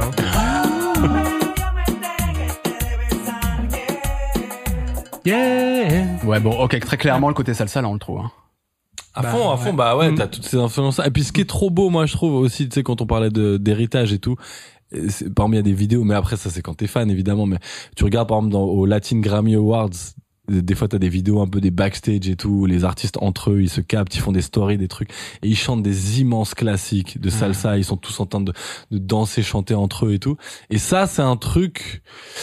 Euh, alors je sais pas à quel point les, les, les tout nouveaux reggaetoneros vont continuer de garder ça, mais tu vois ce côté pas avoir honte de l'héritage, ouais, ça peut-être c'est un truc. Tu vois. Des fois même au ouais. niveau rap, on est en train de dire aux jeunes, mais vous connaissez même pas les anciens du rap, tu vois. Ouais, c'est fou ça. Ouais, ouais. Là en général les gars ils connaissent même. euh, Ils connaissent leur mais encore une fois, c'est lié au, au, au truc culturel, tu vois. Même à Genève, les, les latinos que je connais, qu'ils soient dominicains, colombiens, etc., ils ont ce truc de, de, de garder une espèce de, de réunion de famille communautaire, faire des barbecues. On va écouter les classiques de la salsa et C'est un pas patrimoine. forcé, tu vois. Exact. Et, euh, d'ailleurs, musicalement, c'est intéressant de voir que les nouveaux morceaux de reggaeton ont, sont remplis de références aux anciens ah morceaux. ouais, complètement. ouais. le, le mouvement est suffisamment mature pour s'auto-référencer maintenant. Exact. euh, ouais. Exactement. Mais est-ce que les nouveaux qui, qui référencent le reggaeton ont conscience que le morceau qui référence référençait dé- déjà autre chose d'avant tu vois? Hmm. Est-ce qu'on va se retrouver comme euh, avec un cobaladé qui sait pas qui c'est Ayam Tu vois, c'est ça le. Ouais, bah oui, bah, je pensais notamment à ça. Ouais, bah, ouais, ça. Alors, j'avoue que euh, au niveau un peu des interviews des, des jeunes euh, artistes reggaeton, là, j'ai un peu moins suivi ces derniers temps, mais, mais je pense quand même, tu vois, par exemple, euh, je crois que c'est, je sais plus si c'est Mike Towers ou Jay Cortez, un, un d'entre eux là, qui a repris Delay de Don Omar justement. Et, et Delay de Don Omar, c'est un immense euh, classique aussi, tu vois, du reggaeton. Et, euh, et je pense quand même, vu le, le, le, le background et le, et le, et le, et le, comment dire, le, et les habitudes que ces artistes ont, je pense qu'il sait, Ouais. il sait tout ce qu'il y a Il derrière, sait. tout ce que Ouais. ça ramène. euh. Ouais. Et, et surtout, en fait, ces nouveaux artistes collaborent encore avec ces Ah légendes. Ouais. Et ça, c'est c'est une bien. spécificité. On en parlait en arrivant là dans le train. Peut-être une des, un- une des singularités du reggaeton, c'est le, c'est le nombre de collaborations. Ouais. C'est-à-dire que, au, au lieu d'être dans une optique de rivalité, bien qu'elles existent, hein, Ouais. on a parlé de Daddy Yankee, Don Omar, c'est connu, euh, bah, ils s'envoient de Jay-Z la- Nas, euh, Ouais. Ah ouais. c'est Ah. Nas, ouais. En fait, ils s'envoient beaucoup de ce fort. Et c'est intéressant de voir euh, la prolifération des remixes. Euh, des fois, ils sont 6-7 euh, sur, un- sur un même Ouais, remix. Euh, et, donc, euh, et donc ça, c'est, je crois, euh, un des éléments identitaires de cette musique aussi. C'est beau, c'est Ouais. un- c'est aussi un héritage, je pense, de la culture dancehall, tu vois, du rhythm où euh, tout le on monde récupère arrive la prod de quelqu'un d'autre et tout. Sauf que là, c'est officiel, tu vois, genre, Ouais. t'as un morceau qui est un hit, bah du coup, t'auras le remix. Et sur le remix, ce sera pas avec n'importe qui. T'auras les les quatre, cinq artistes les plus chauds du moment qui vont poser sur le remix. En fait, la, les- je sais pas, dans ces cinq ou même dix dernières années, dans les gros gros remix de reggaeton, mais c'est tous sont dignes des meilleurs castings, si je fais encore une analogie, d'un album de DJ Khaled. Tu vois, DJ Khaled, mais c'est une fois par année un album Ouais. de DJ Khaled où t'as un morceau où t'as Jay-Z, Lil Wayne, Rick Ross pour citer le dernier, Ouais. tu vois. Bah là, par année dans le reggaeton, t'en as trois ou quatre, des, des blockbusters comme ça, tu vois. Et en Donc c'est plus de marrant ça, ils font que mouche. euh, du coup c'est euh, c'est un peu l'esprit euh, limite associatif. Alors que Ouais. les mecs vendent comme pas possible quoi. Donc euh, ils ont gardé quand même le la, la- candeur et la fraîcheur des débuts. euh, euh, parce que ça, c'est ce qui se passe quand un truc se lance, Ouais, tu vois, ouais. où tout le monde ouvre les portes pour tout le monde, machin. Ouais, venez les gars. Normalement, effectivement, quand t'as atteint un certain niveau euh, Bah, si tu fais la de- de- de comparaison vente. avec le rap français, par exemple, alors encore une fois, là, on compare des choses qui sont, il y a plein d'autres facteurs, mais tu vois, le rap français, des gros morceaux où t'aurais euh, Booba, Rof, enfin, évidemment, on Ouais, sait qu'en ouais, voilà, ouais. tout, mais tu vois ce que je veux dire? Bah. C'était au début. c'est- Voilà. Tous ces feats là, ils Voilà, étaient exact. au début du truc Tu vois, les les mecs commençaient leur carrière. première ouais. classe, Ouais, tu voilà, vois, des trucs comme ça. Exactement. Je sais pas, même là, maintenant, quand j'y pense, dans le rap français, dernièrement, des trucs où t'as des, des, des all-star euh, teams, tu vois, c'est, Peut-être dans les euh, grands paris de médias. très organisé. très organisé. Ah ouais, ouais, ouais, quand même, quand même, ouais, ouais, et c'est aussi c'est l'équivalent juste Marseille-Paris qu'ils ont fait aussi, je m'appelle Le classico. Classico.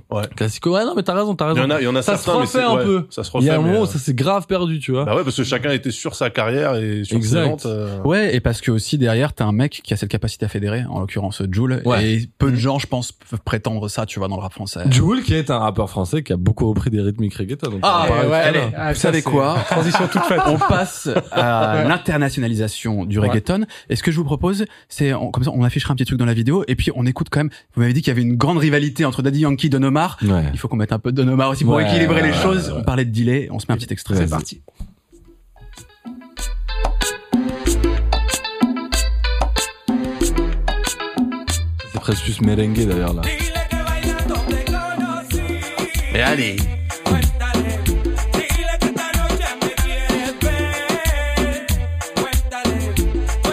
Que beso mejor que él. Cuéntale. Juste, est-ce que je peux, enfin, je sais pas sur tu, parce que sur, ah, peut-être l'internationalisation, on, on va peut-être, on risque peut-être de manquer un truc, c'est Ouais. euh, justement parce que là, ça me fait penser à ça, tu vois, ce Mhm. qu'il est en train de dire, c'est qu'en fait le propos du, du, du reggaeton et ça, c'était aussi ce qu'on a essayé d'introduire dans le documentaire, c'est de la nuance, c'est-à-dire qu'on est fan de reggaeton, mais moi je pars du principe, on est, je sais qu'on est raccord là-dessus, que quand t'aimes quelqu'un, tu dois lui dire quand il fait de la merde. Ouais. Et en l'occurrence, le reggaeton a aussi ces travers-là dont on parle pas mal dans le documentaire. Ouais. Donc je sais pas si tu voulais aborder On- ça on va- on va en parler. Ok, d'accord. Vous, vous- vous pensez que En vous l'occurrence, avez là, je parlais de sexisme. Ouais. Ouais, parce que ce, ce morceau te pose problème, par exemple? Non, non, non, mais plus tu as là-dedans, il dit, euh, dis-lui que je suis meilleur que lui, etc. Il y a toute cette performance, performance masculine, tu vois, de, truc Ouais. de je suis meilleur que ton gars, etc. Alors, ce qu'il faut dire, c'est que effectivement, il y a de l'enthousiasme autour de cette table euh, pour cette musique que vous aimez, mais vous avez aussi un regard critique, effectivement, que vous développez euh, dans le documentaire. Et ça sera la troisième et dernière Hmm. partie de ce podcast. On va en parler tous. my en bad, premier. my bad. Mais juste pour, tu vois là, on, on comprend maintenant le sérail, un peu le- les, les origines, les racines, comment ça se développe, etc. Mais pour en arriver quand même à la situation d'aujourd'hui, et parce que dans l'optique aussi d'un regard critique, c'est intéressant de voir ce qui se passe aujourd'hui, parce que justement, ça donne des billes aussi pour dire, vous voyez, c'est pas que ça, il y a, de- il y a, il y a des choses qui se passent, etc. Donc, on, on en parlera promis. Mhm. Mais comment ça se passe un peu ce cet essor euh, tout d'un coup C'est euh, on va dire dans les années 2000, il y a, il y a quelques déjà quelques tubes quand même dans les années 2000 On va qui, se qui passer ce commencent. gasolina ou c'est comment C'est ça On l'attend là. Il Non, l'attend, il com- l'attend. Comment ça se passe un Alors peu peut-être ce... juste quand même pour être précis, je pense qu'un des premiers hits mondiaux reggaeton, c'est quand même Lorna Papichulo. Ah, Non, on n'est pas, bah, on est pas- on est pas obligé de l'écouter, mais, enfin, mais non, si, mais si, par contre, on n'a pas écouté de meuf en plus. Oh, jusqu'à- si, si, si, si, allez. Loco. C'est plus rapide là, non? Un peu plus rapide,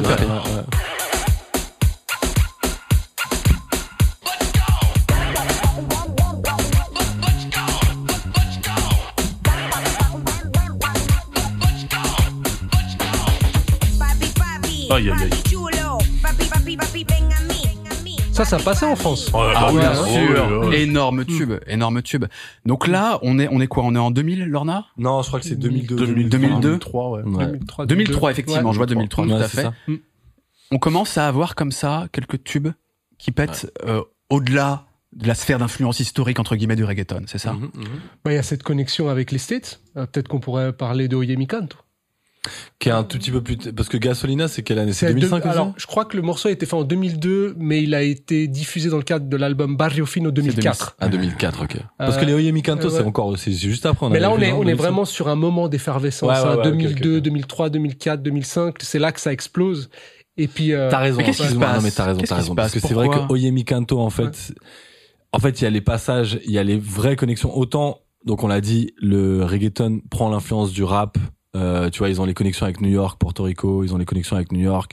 Euh, les gars, euh, toast de moins en moins d'un point de vue ragamuffin aussi, tu vois. Enfin, il y en a plein, plein de morceaux où ils sont vraiment en train de rapper ou alors carrément chanter. Mais il y a peut-être un peu moins ce côté toast.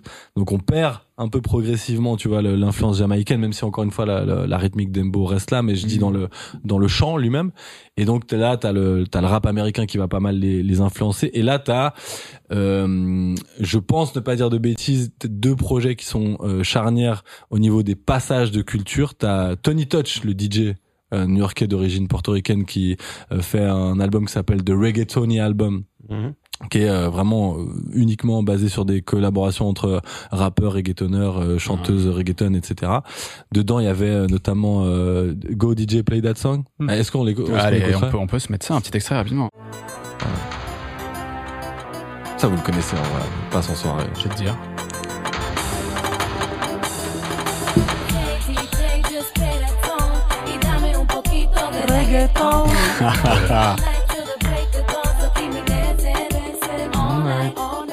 Ah bah oui, mais c'est qu'est-ce qui chantait ça déjà de Nina Sky. C'était Ah, Nina- le truc de base Ouais. de base. Ah, alors ça, par Keep me contre. dancing all night. Hey. Non, bah c'était, il y avait Easy qui avait repris ce truc-là avec en vogue. euh, Ah ouais, Easy, ok, ok, ok. Il y a un petit truc aussi dans ce morceau de, de R&B contemporain aussi quand même, je trouve. Euh, C'est devenu Bah une ouais, vibe bah- assez américaine, euh, quasi R&B quand même dans, dans le refrain par exemple. Tiens. Alors Nina Sky, il, fa- il faudrait pas que je me. Mais non, mais je suis presque sûr, c'est des euh, sœurs portoricaines, euh, en tout cas des, des Caraïbes latines, mais basées à New York.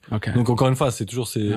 ces mélanges là. Donc je sais que cet album là marque un premier, euh, une première grosse connexion. Puis après t'as Nori, donc Noriega, Noriega de de- CNN, Capone qui est un groupe classique du Queens, euh, rap dur, production DJ première et tout. Ouais. Et lui, il est moitié afro-américain, moitié euh, portoricain Portoricain. en termes d'origine. Ouais. Et bah, il- je pense qu'il voit la vague arriver, etc. Et puis j'imagine quand même qu'il Ouais, kiffe aussi ça. Un des premiers qui a fait les crossovers avec Fat Joe aussi. Exact. Ouais, mais alors c'est intéressant parce que Fat Joe, je crois avoir vu des interviews au début, il était un peu Ouais, bah oui, euh, parce sceptique que à l'encontre de ces trucs-là. à l'ancienne et Exact, exact. Ouais, ouais, ouais, ouais. Mais effectivement, euh, là où t'as raison, c'est que Fat Joe est sur, euh, il est sur quelle compilation, euh, les Mass Maïs et tous ces trucs-là. Là. Bref, je, je, je sais plus, mais je sais qu'il est sur deux trois collaborations Parce après. qu'il y avait Fat Joe, il y avait Big Pun aussi qui était, euh, qui lui reniait pas du tout l'héritage. Euh, Mais salsa, Ouais. du coup les les, les Ouais. samples de Tito Puente, tous ces Ouais, trucs-là ouais, et tout. ouais. Mais tu vois, parce qu'en fait, même au niveau euh, latino, alors encore une fois là, je, moi, je- j'ai des origines de- des Caraïbes et tout ça, mais je suis pas portoricain ou quoi que ce soit, donc je connais pas parfaitement. Mais euh, j'ai cru comprendre que effectivement, même les salseros et tout, au début, quand il va débarquer le reggaeton, il y a quand même ce côté. C'est de la musique, mais la même chose qu'avec le rap, c'est pas de la musique avec instrument. Euh, Il y a quand même un discours, euh, tu vois, très vulgaire au niveau du Ouais. rap, etc. Donc il y a aussi ce conflit générationnel Bien et sûr, tout, bah, tu vois. comme, partout en fait, à chaque fois qu'un nouveau mouvement euh, SM, forcément, les mecs qui étaient là avant, ils disaient Eh, qu'est-ce que c'est que ça, tu vois? Exact. Et donc je pense que des mecs comme Fat Joe, Big Pun, je sais pas, je me rappelle pas avoir vu des morceaux de lui. Évidemment, il est décédé au Ouais. d'un moment, mais mais euh, où, où il était, où ils étaient vraiment super connectés avec cette culture-là. Mais peut-être que tu vois dans le En tout côté cas, pour moi, rue et ouais, tout. euh, pour moi, euh, en tant que simple auditeur, Ouais. euh, quand t'écoutais le Terror Squad, donc toute leur équipe, Ouais. là, t'avais quand même une influence euh, latina dans. Ah non, mais complètement, tu vois, complètement, qui, qui était complètement. peut-être que tu retrouvais pas parce que quand t'écoutais Capone et Noriega, Ouais. Ah oui, oui, oui, dans ce sens-là. Ok, tu vois, ok. c'était Ouais, tout. street, c'était cru, mais c'était le Queens, tu Ouais, vois. ouais, je veux ouais, dire, c'est vrai. euh, Noriega, il a fallu qu'il parte en solo pour vraiment euh, Ouais. euh, accepter cet héritage-là et commencer vraiment à faire du son avec, parce que à Ouais, l'époque, les mecs, ils étaient euh, Non, non, en camouflage dans la rue tout le temps, tu vois. Complètement, euh, ouais, ouais, militaire, euh, Ouais. les albums au téléphone avec euh, Capone qui est en prison tôle. et tout. Non, non, mais bien sûr. Mais, mais du coup, euh, bah et- peut-être pour revenir sur le Noriega, Nori, il sort un, un album justement dans le milieu des années 2000, sur lequel il y a ce fameux euh, single Oye mi canto, qui veut dire euh, en- écoute euh, mon chant, hein, c'est ça, et sur lequel il y a Nina Sky au refrain, il y a Daddy Yankee, il y avait une première version avec Tego Calderon en fait. Donc Nori featuring Daddy Yankee, Nina Sky, euh, Big Mato et Gemstar. Et, euh, et mec, là, je me rappelle, on avait MTV France aussi en Suisse. Le morceau, il était matraqué de gueudin, tu vois. Vas-y, balance, balance, Ouais, balance. vas-y,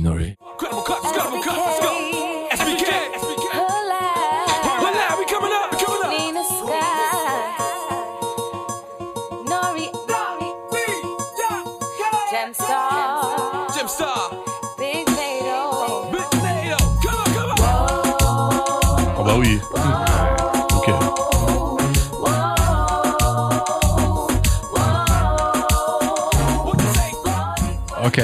Ah bah oui. Moi je connaissais pas le titre, mais oui. Ben oui. Ah, tu Tube. reconnaissais pas En sur fait, la je, base je- du non, je, non, connais pas, ouais, Oyemi Kondo. absolu, moi non plus, je voyais Moi, pas. j'appelais ça. Boricua Morena, tu vois. ouais, ouais, c'est ça. En plus, le clip est hyper rassembleur, tu vois. Il y a tous les euh, drapeaux euh, des, de l'Amé- de l'Amérique latine, des Caraïbes latines, etc. Donc, il y a vraiment un truc en mode, là, on part à la conquête du monde, tu Ouais. vois. Est-ce que c'est euh, un peu d'une certaine manière, peut-être Victor, tu peux nous en parler. C'est c'est à travers le hip-hop comme ça que ça aussi que ça aide à s'exporter parce qu'il y a du featuring, etc. Ou c'est il y a aussi des artistes latinos qui arrivent petit à petit à toucher quand même le reste de la planète entière en fait à, à ce moment charnière un peu des années 2000. Alors, moi, je peux parler de mon expérience. Ouais. Euh, donc, mes parents sont espagnols. Ils ont migré en, en Suisse dans les années euh, 60 et 80 respectivement. Et du coup, moi, je retournais en fait en Espagne chaque été pour euh, bah, y passer mes vacances. Ouais. Et ce qui est intéressant, c'est qu'il y avait un, un vrai décalage entre ma vie en Suisse et puis euh, celle que je menais en Espagne d'un point de vue T'étais un détraqué total à Euh, Péréo toute la journée.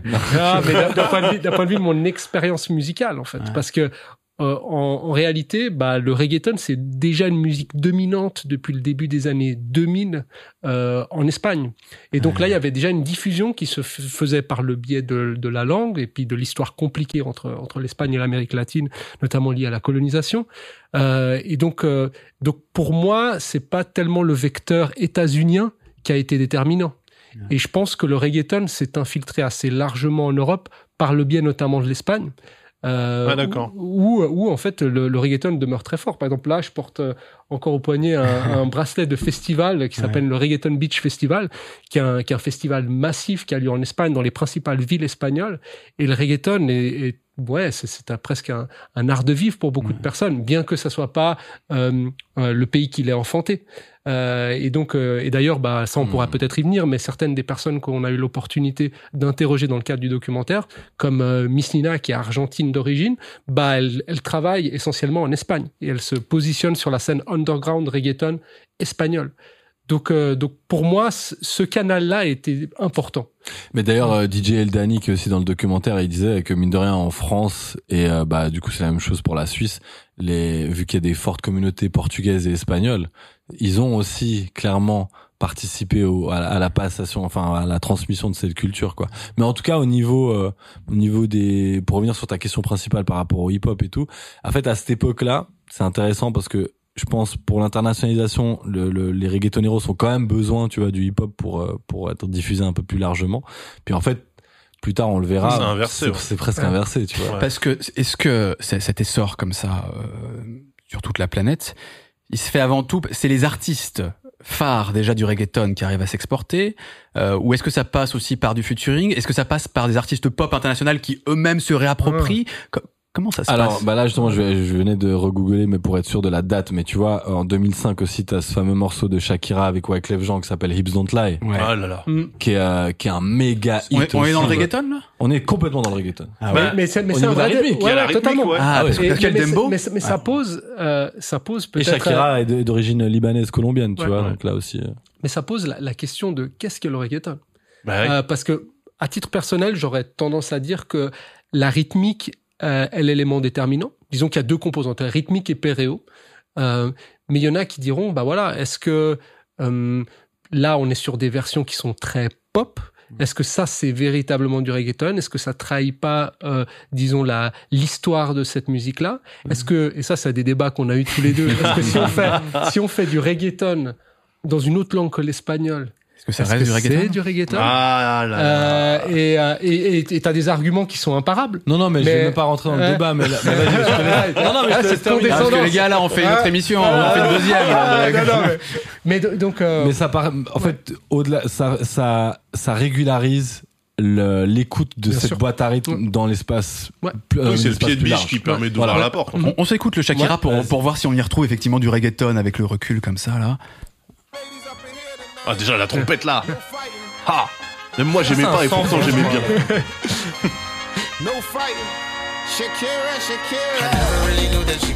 Ah oui. this. She make a man wanna speak Spanish. Eh, on y est un peu. Ah Hein. il est là. Il est carrément. Non, mais on peut dire que c'est pas du reggaeton, mais que la boîte à rythme et reggaeton, Ouais, bah tu vois, oui. on pourrait. euh, moi, Mais du ça me coup, enfin, ça. dans l'absolu, alors, ah non, parce qu'il y a le côté, euh, il faut chanter en espagnol, parce que Despacito, la boîte à rythme et reggaeton, Mais c'est du reggaeton, c'est Bah, pas si étonnant. je sais Bah, pas, moi je Luis trouvais ça. Fonsi, c'est un chanteur pop plutôt. Je- ouais, je trouvais qui ça fait plus un pop, feat avec aussi. un reggaetonner. Voilà, ah, c'est ça. mais il y a quand même un Euh, feat dessus. Ok. ouais, ah oui, c'est il y a Daddy Yankee. Yankee, Bah oui, ouais, ouais. bien sûr. Juste pour Donc, bien après, c'est quand même, préciser- c'est quand même dans la culture reggaeton, puis que tu as Ouais, parce qu'il y a. Daddy Yankee. Ouais. Non mais juste pour bien préciser mon argument euh, qui est pour moi définitif, c'est que les gars. Ils veulent, caler quand Ah, même. mais- caler. non, mais- Allez, vas-y, non, mais à ce vas-y, moment-là, est-ce que le rap français est pas du rap parce qu'on rappe en français alors qu'originellement c'est un, art en, anglais, tu vois. Le ça débat est clos, voilà. En vrai, il a complètement raison. Je suis Voilà. désolé. Mais ça- Non mais il est pas forcément. Je crois pas que t'es aussi polarisé que ça. Mais non, hein. non, non, T'es c'est pas fou quand même. Ça veut dire qu'il y a des. j'aime il y a j'aime bien des- faire l'avocat du diable. Non, mais ça, veut dire qu'il y a des reggaeton. Il y a des reggaeton heads euh, hardcore qui disent Ah non, si c'est pas en espagnol, c'est pas du reggaeton. Ah oui, ça doit exister, ça. Non, non, mais même, euh, tu sais, on parlait avec Driver, donc salutations à Driver, Driver qui est donc un, rappeur français, reggaetonneur, euh, podcasteur, vraiment Ah, partout. talents, quelqu'un au multitask. Et euh, lui il nous disait que quand il parlait avec des, parce que lui il a, il a des vraies connexions aussi avec des artistes de là-bas, il a fait des collaborations avec des artistes reggaeton et tout, et il disait que c'était un peu partagé. T'en as vraiment quand ils entendent des gens euh, faire, euh, d- avoir une rythmique reggaeton mais, mais rapper ou chanter en français, ils se disent qu'est-ce que c'est que ça, tu ouais. vois. Mais là on parle des artistes originels, tu vois? Ouais. Mais après, euh, alors le gros débat de comment est-ce qu'on classifie un genre musical, pour moi la rythmique c'est quand même hyper important. Ouais, mais vois? alors écoutez, si, si- si on écoute ce morceau, alors qui est un peu plus récent, mais euh, Oh non, tout de mais suite là, le t'es reconnaître. violent. Non, mais écoute, Euh, Ed Sheeran. c'est Ed Sheeran, Shape of You. Ouais, Qui a collaboré avec J Balvin euh, récemment. Est-ce que, est-ce qu'on n'est pas, on n'est pas très loin du dembo quand même C'est de la pop. Faut que ça parte un peu. Ouais, mais c'est très édulcoré. non mais c'est presque plus dancehall. Toum, toum, ta, toum. Ouais, on est plus dans les autres. Mais En à tout part cas, ça, je suis d'accord. tu vois, il y a un fait qu'il y a truc- une ossature qui va se ra- Mais tu sais, c'est comme Angèle, son premier hit. euh, comment s'appelait la, la, la, la- la loi de Murphy, la Murphy. Ouais. Vous vous rappelez de ce morceau là Ouais. Le premier morceau qui était un hit de Angèle. Bref, non, mais c'est pas vraiment du reggaeton, mais Ouais. c'était une des sonorités euh, euh, dancehall. Alors qu'elle, on ne dirait jamais qu'elle fait du dancehall, évidemment. Mais il faut être, tu vois, c'est dans les deux sens, je trouve. Il Ah faut oui. être honnête avec le fait que quand un artiste s'inspire de quelque chose, il doit quand même connaître d'où vient, même si c'est un peu lointain.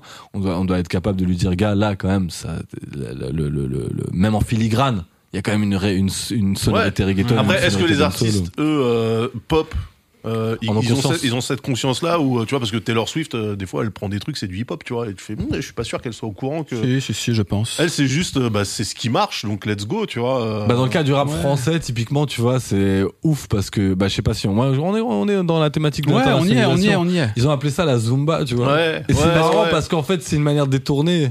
Parce que la Zumba, bah, pour être très très précis, la Zumba, c'est une danse euh, euh, euh, euh, euh, athlétique. On va dire, c'est un, truc qui a été créé en mode pour les fitness, pour faire de la danse et, et, et Cardio, perdre ouais. du poids, quoi. Voilà. Ouais, ouais. Et, euh, et euh, on va dire la bande originale de la Zumba, c'est le reggaeton. Tu vois, c'est les, les, les DVD euh, officiels de Zumba. La Zumba, c'est une marque même, je crois. Donc là, Ouais. le truc officiel de ça, les, les, les, les, les coachs de fitness qui donnent ces cours-là, de base, c'est sur du reggaeton. En tant que tel, c'est pas, c'est pas un genre musical, la Zumba. Non, non, justement pas. C'est une Ouais. danse. Ben, en, en France, c'est quand même utilisé de manière péjorative. Mais c'est ça, ça. Mais au Ah, moi, tu dis- j'y quand tu ai- dis, ton truc. Mais en vrai- t'as mais en vrai, au c'est- début, ça a été utilisé de, ma- de manière péjorative. Je pense même retracer ça au clash entre Roth et Maître Gims sur Ouais. Twitter. Quand justement Maître Gims était arrivé avec les Bella, etc. Ouais, et ouais. Bella est un morceau avec une sonorité reggaeton. Et Roth lui a dit retourne à, ta- à faire Ouais, ta Zumba. c'est Et je ta crois Zumba que là, Mais ça a été officialisé un peu. C'est un euh, terme qui aujourd'hui encore est utilisé. Enfin, moi perso, quand j'utilise le terme Zumba, c'est pour dire c'est quoi cette carotte, c'est quoi cette Bah, disquette. vois. franchement, c'est un peu non. des deux, je pense, Ouais, pas que, pas que. Ah, en culture Pas urbaine, que. en tout cas, euh, quand tu dis Non, non, euh, a- c'est une Zumba, c'est que c'est une, c'est, c'est Il y a une plein de mecs du milieu du rap je qui parlent de Zumba de manière sérieuse. Je vois ce que tu veux dire, mais par exemple, nous, des fois, dans l'émission avec DJ Vince Lee que je salue, on, aime bien dire, ah, là, dans cet album, il y a une belle Zumba, tu vois. Ah ouais, Ouais, ouais, ouais, des fois, ça nous arrive. premier Mais- degré, genre mais- vraiment. ouais, ouais. Ok. Mais c'est un thème- mais encore une fois, c'est marrant de dire qu'en fait, c'est une espèce d'euphémisme pour ne pas dire que c'est du reggaeton Bah en français. Parce que tu vois, finalement, euh, euh, Bella, euh, le, bah, tu voulais l'écouter? Eh ben, on va, on va l'écouter parce que là, On est donc, obligé là, hein, par contre donc. en France, parce qu'on parle, bah oui. Ok, mais ok. Là, on parle du fait que ça s'exporte. On a parlé d'artistes américains, euh, de Shakira, etc. Et selon vous, même en France, il y a une forme de, je sais pas si on peut parler de réappropriation, mais en tout cas d'influence Ah qui bah, se fait sentir. si, si, si. Bella, c'est ça à 300%. Eh ben, écoutez, on va voir Maître Gims, Bella. Ah, J'ai envie de crever là. Ah, c'est- oh.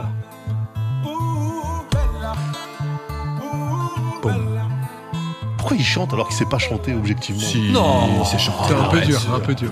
Quel troll. Ah ouais. Bah oui, la, la filiation est. Après, ce qui est vrai, et là il faut être tout à fait honnête, les gens au niveau francophone n'ont pas encore réussi ou pas encore voulu, c'est peut-être une question d'intention, mais à reproduire les mélodies de chant des artistes reggaeton. Ça c'est vrai. C'est-à-dire que tout ce, tout ce dont on va parler là, euh, Jul, euh, euh, Aya Nakamura, parce qu'il faudra en mettre, Aya Nakamura a des super morceaux avec des sonorités reggaeton. Ils n'ont, ces artistes, ils et elles n'ont jamais les mêmes types de top line Ouais. que les chanteurs et chanteuses latinos produisent. Ça, c'est vrai. Mais juste Ouais, pour, euh, pour compléter en fait ce que tu viens de dire, ou plutôt pour euh, euh, construire là-dessus et répondre à ta question, et si on parle de Aya Nakamura par exemple, Mhm. euh, je sais pas si tous les artistes euh, sont au courant que c'est du reggaeton. En revanche, les producteurs Oui, euh, bah, le sont souvent. ça ils Et, le savent. euh, Ouais. Il y a un making-of euh, de, de, de Pookie. Euh, Hmm. qui traîne sur YouTube où justement euh, il y a les producteurs qui, morceau parlent de Aya Nakamura. exact, et qui disent bah voilà là je me suis inspiré du reggaeton. Quand même. Sauf qu'il y a un clap à la place snare. Ouais. Toi t'es bon qu'à planer, ouais je sens ta sème, j'ai la boca. Elle est forte quand même celle-là. Ah, c'est clair. Elle est forte. Attends, ça, parce que ça- Allô, allô, allô Ah bah si. Ah ouais, ouais. Et encore plus reggaeton, mais je sais pas si vous l'écoutez directement à la suite ou un peu plus tard. Il y a Copine. Copine, là, c'est au niveau de Ayana Kamura et de la boîte à rythme. C'est, c'est On y est à fond, allez, on s'écoute copine aussi. Trop bien, Copine. C'est parti.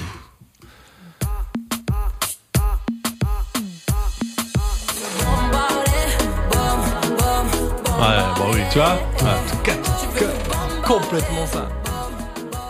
Après, Bah- je comprends que les artistes, tu vois, ils aient pas, ils sont pas dans une optique musicologique de forcément capter de Non, quoi mais- on est en train de mais faire. je- Mais t'as raison sur les producteurs, les beatmakers. Ça, ouais. ils Ça, savent. je, ouais, je pense qu'on sous-estime quand même le, le fait qu'une DA avec les choix artistiques, ils sont pensés aussi avec les artistes, alors avec leurs entourages, avec leurs producteurs, etc. Mais que c'est c'est pas non plus uniquement genre ah j'ai entendu ça, ça a l'air cool, et qu'il y a des gens quand même autour qui réfléchissent un peu à tout ça et qui ont certainement une vision à mon avis, Bah non, mais là, en, bah, etc. en l'occurrence, le, le- quand le beatmaker il arrive avec son Bon, truc, bah. lui, il sait ce qu'il fait.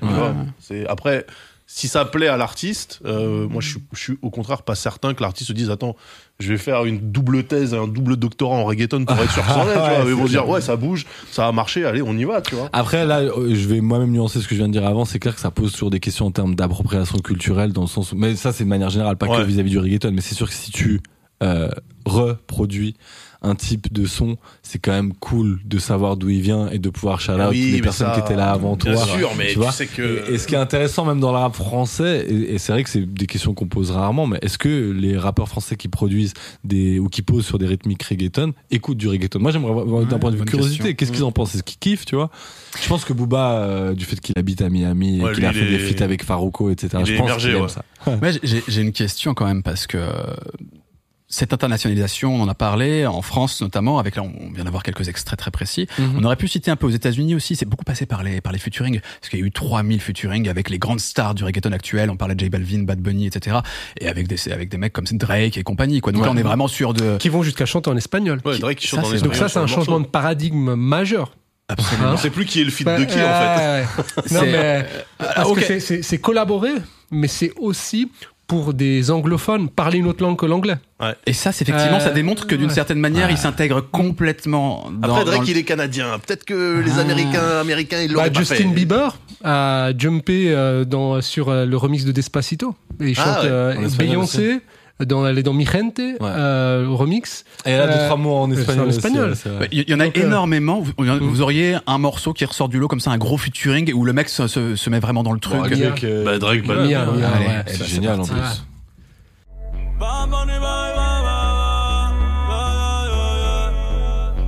On dirait du PNL un peu.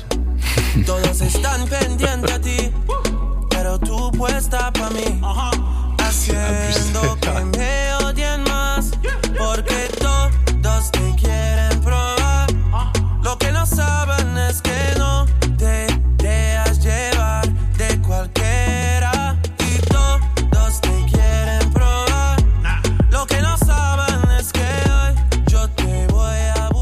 Donc là, c'est Drake qui qui profite de Bad Bunny au final. Euh, Je sais pas, alors pour le Pour coup, Drake, vu actuel, qu'il est vraiment big. En plus, tout à l'heure, tu en parlais de Bad Bunny, qui est l'artiste le plus écouté en 2020-2021. Bon, Drake vient de fêter ses 50 milliards de streams sur euh, Spotify, carrément pour le Classico qui aura lieu là ces prochains jours. Euh, le Barça change euh, le logo avec le OVO, le label de Drake et tout. Drake est Ah ouais. vraiment big quand même, tu vois. Ça, Oui, on oui, va oui, pas lui enlever ça, mais en tout cas, je pense pas que ce une soit belle genre ouverture, le en fait, petit à qui tu tends la main, tu vois. Genre, c'est pas Drake qui tend la main à Bad Bunny. Je pense que là, il y a du win-win vraiment. Ouais, ouais, Et- ouais, ouais. et Il y a un exemple qui est donné dans le documentaire avec Maluma. Alors Maluma qui est pas un pur artiste reggaeton, euh, si je dis pas de bêtises, mais qui quand même aussi fait des trucs autour du reggaeton. Quand même, quand même, hein, ouais, Ouais. c'est c'est la branche très pop du reggaeton. Ouais, mais, ok. euh, je connais pas trop d'autres morceaux. Enfin, je sais pas s'il a des morceaux purement pop ou purement R&B Maluma. Je pense que ses gros hits, c'est quand même des gros hits euh, reggaeton. ouais. Et, ouais, tu veux. Ouais, bah en fait, ce qui est vraiment intéressant avec Maluma, donc le feat avec Madonna. Euh, et puis là, bah, Roberto Burgos de Radio Latina Mhm. bah, pose poliment la question à qui profite ce feat Et euh, qui profite ouais, C'est un ouais, Ben, euh, Et- entre et- une Madonna qui est quand même globalement Ah bah, sur la pente descendante ouais. et un Maluma qui à l'inverse est en train de péter. Et l'autre aspect, euh, pour répondre à ta question Ouais. sur l'internationalisation, Mhm. c'est qu'avec Maluma s'ouvre euh, la page de la Colombie.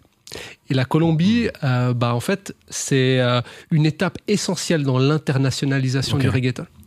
Et euh, en fait, bah, le reggaeton, après ce boom dont on avait parlé au début des années 2000, il commence un petit peu à s'essouffler. Il est moins soutenu par les grands labels.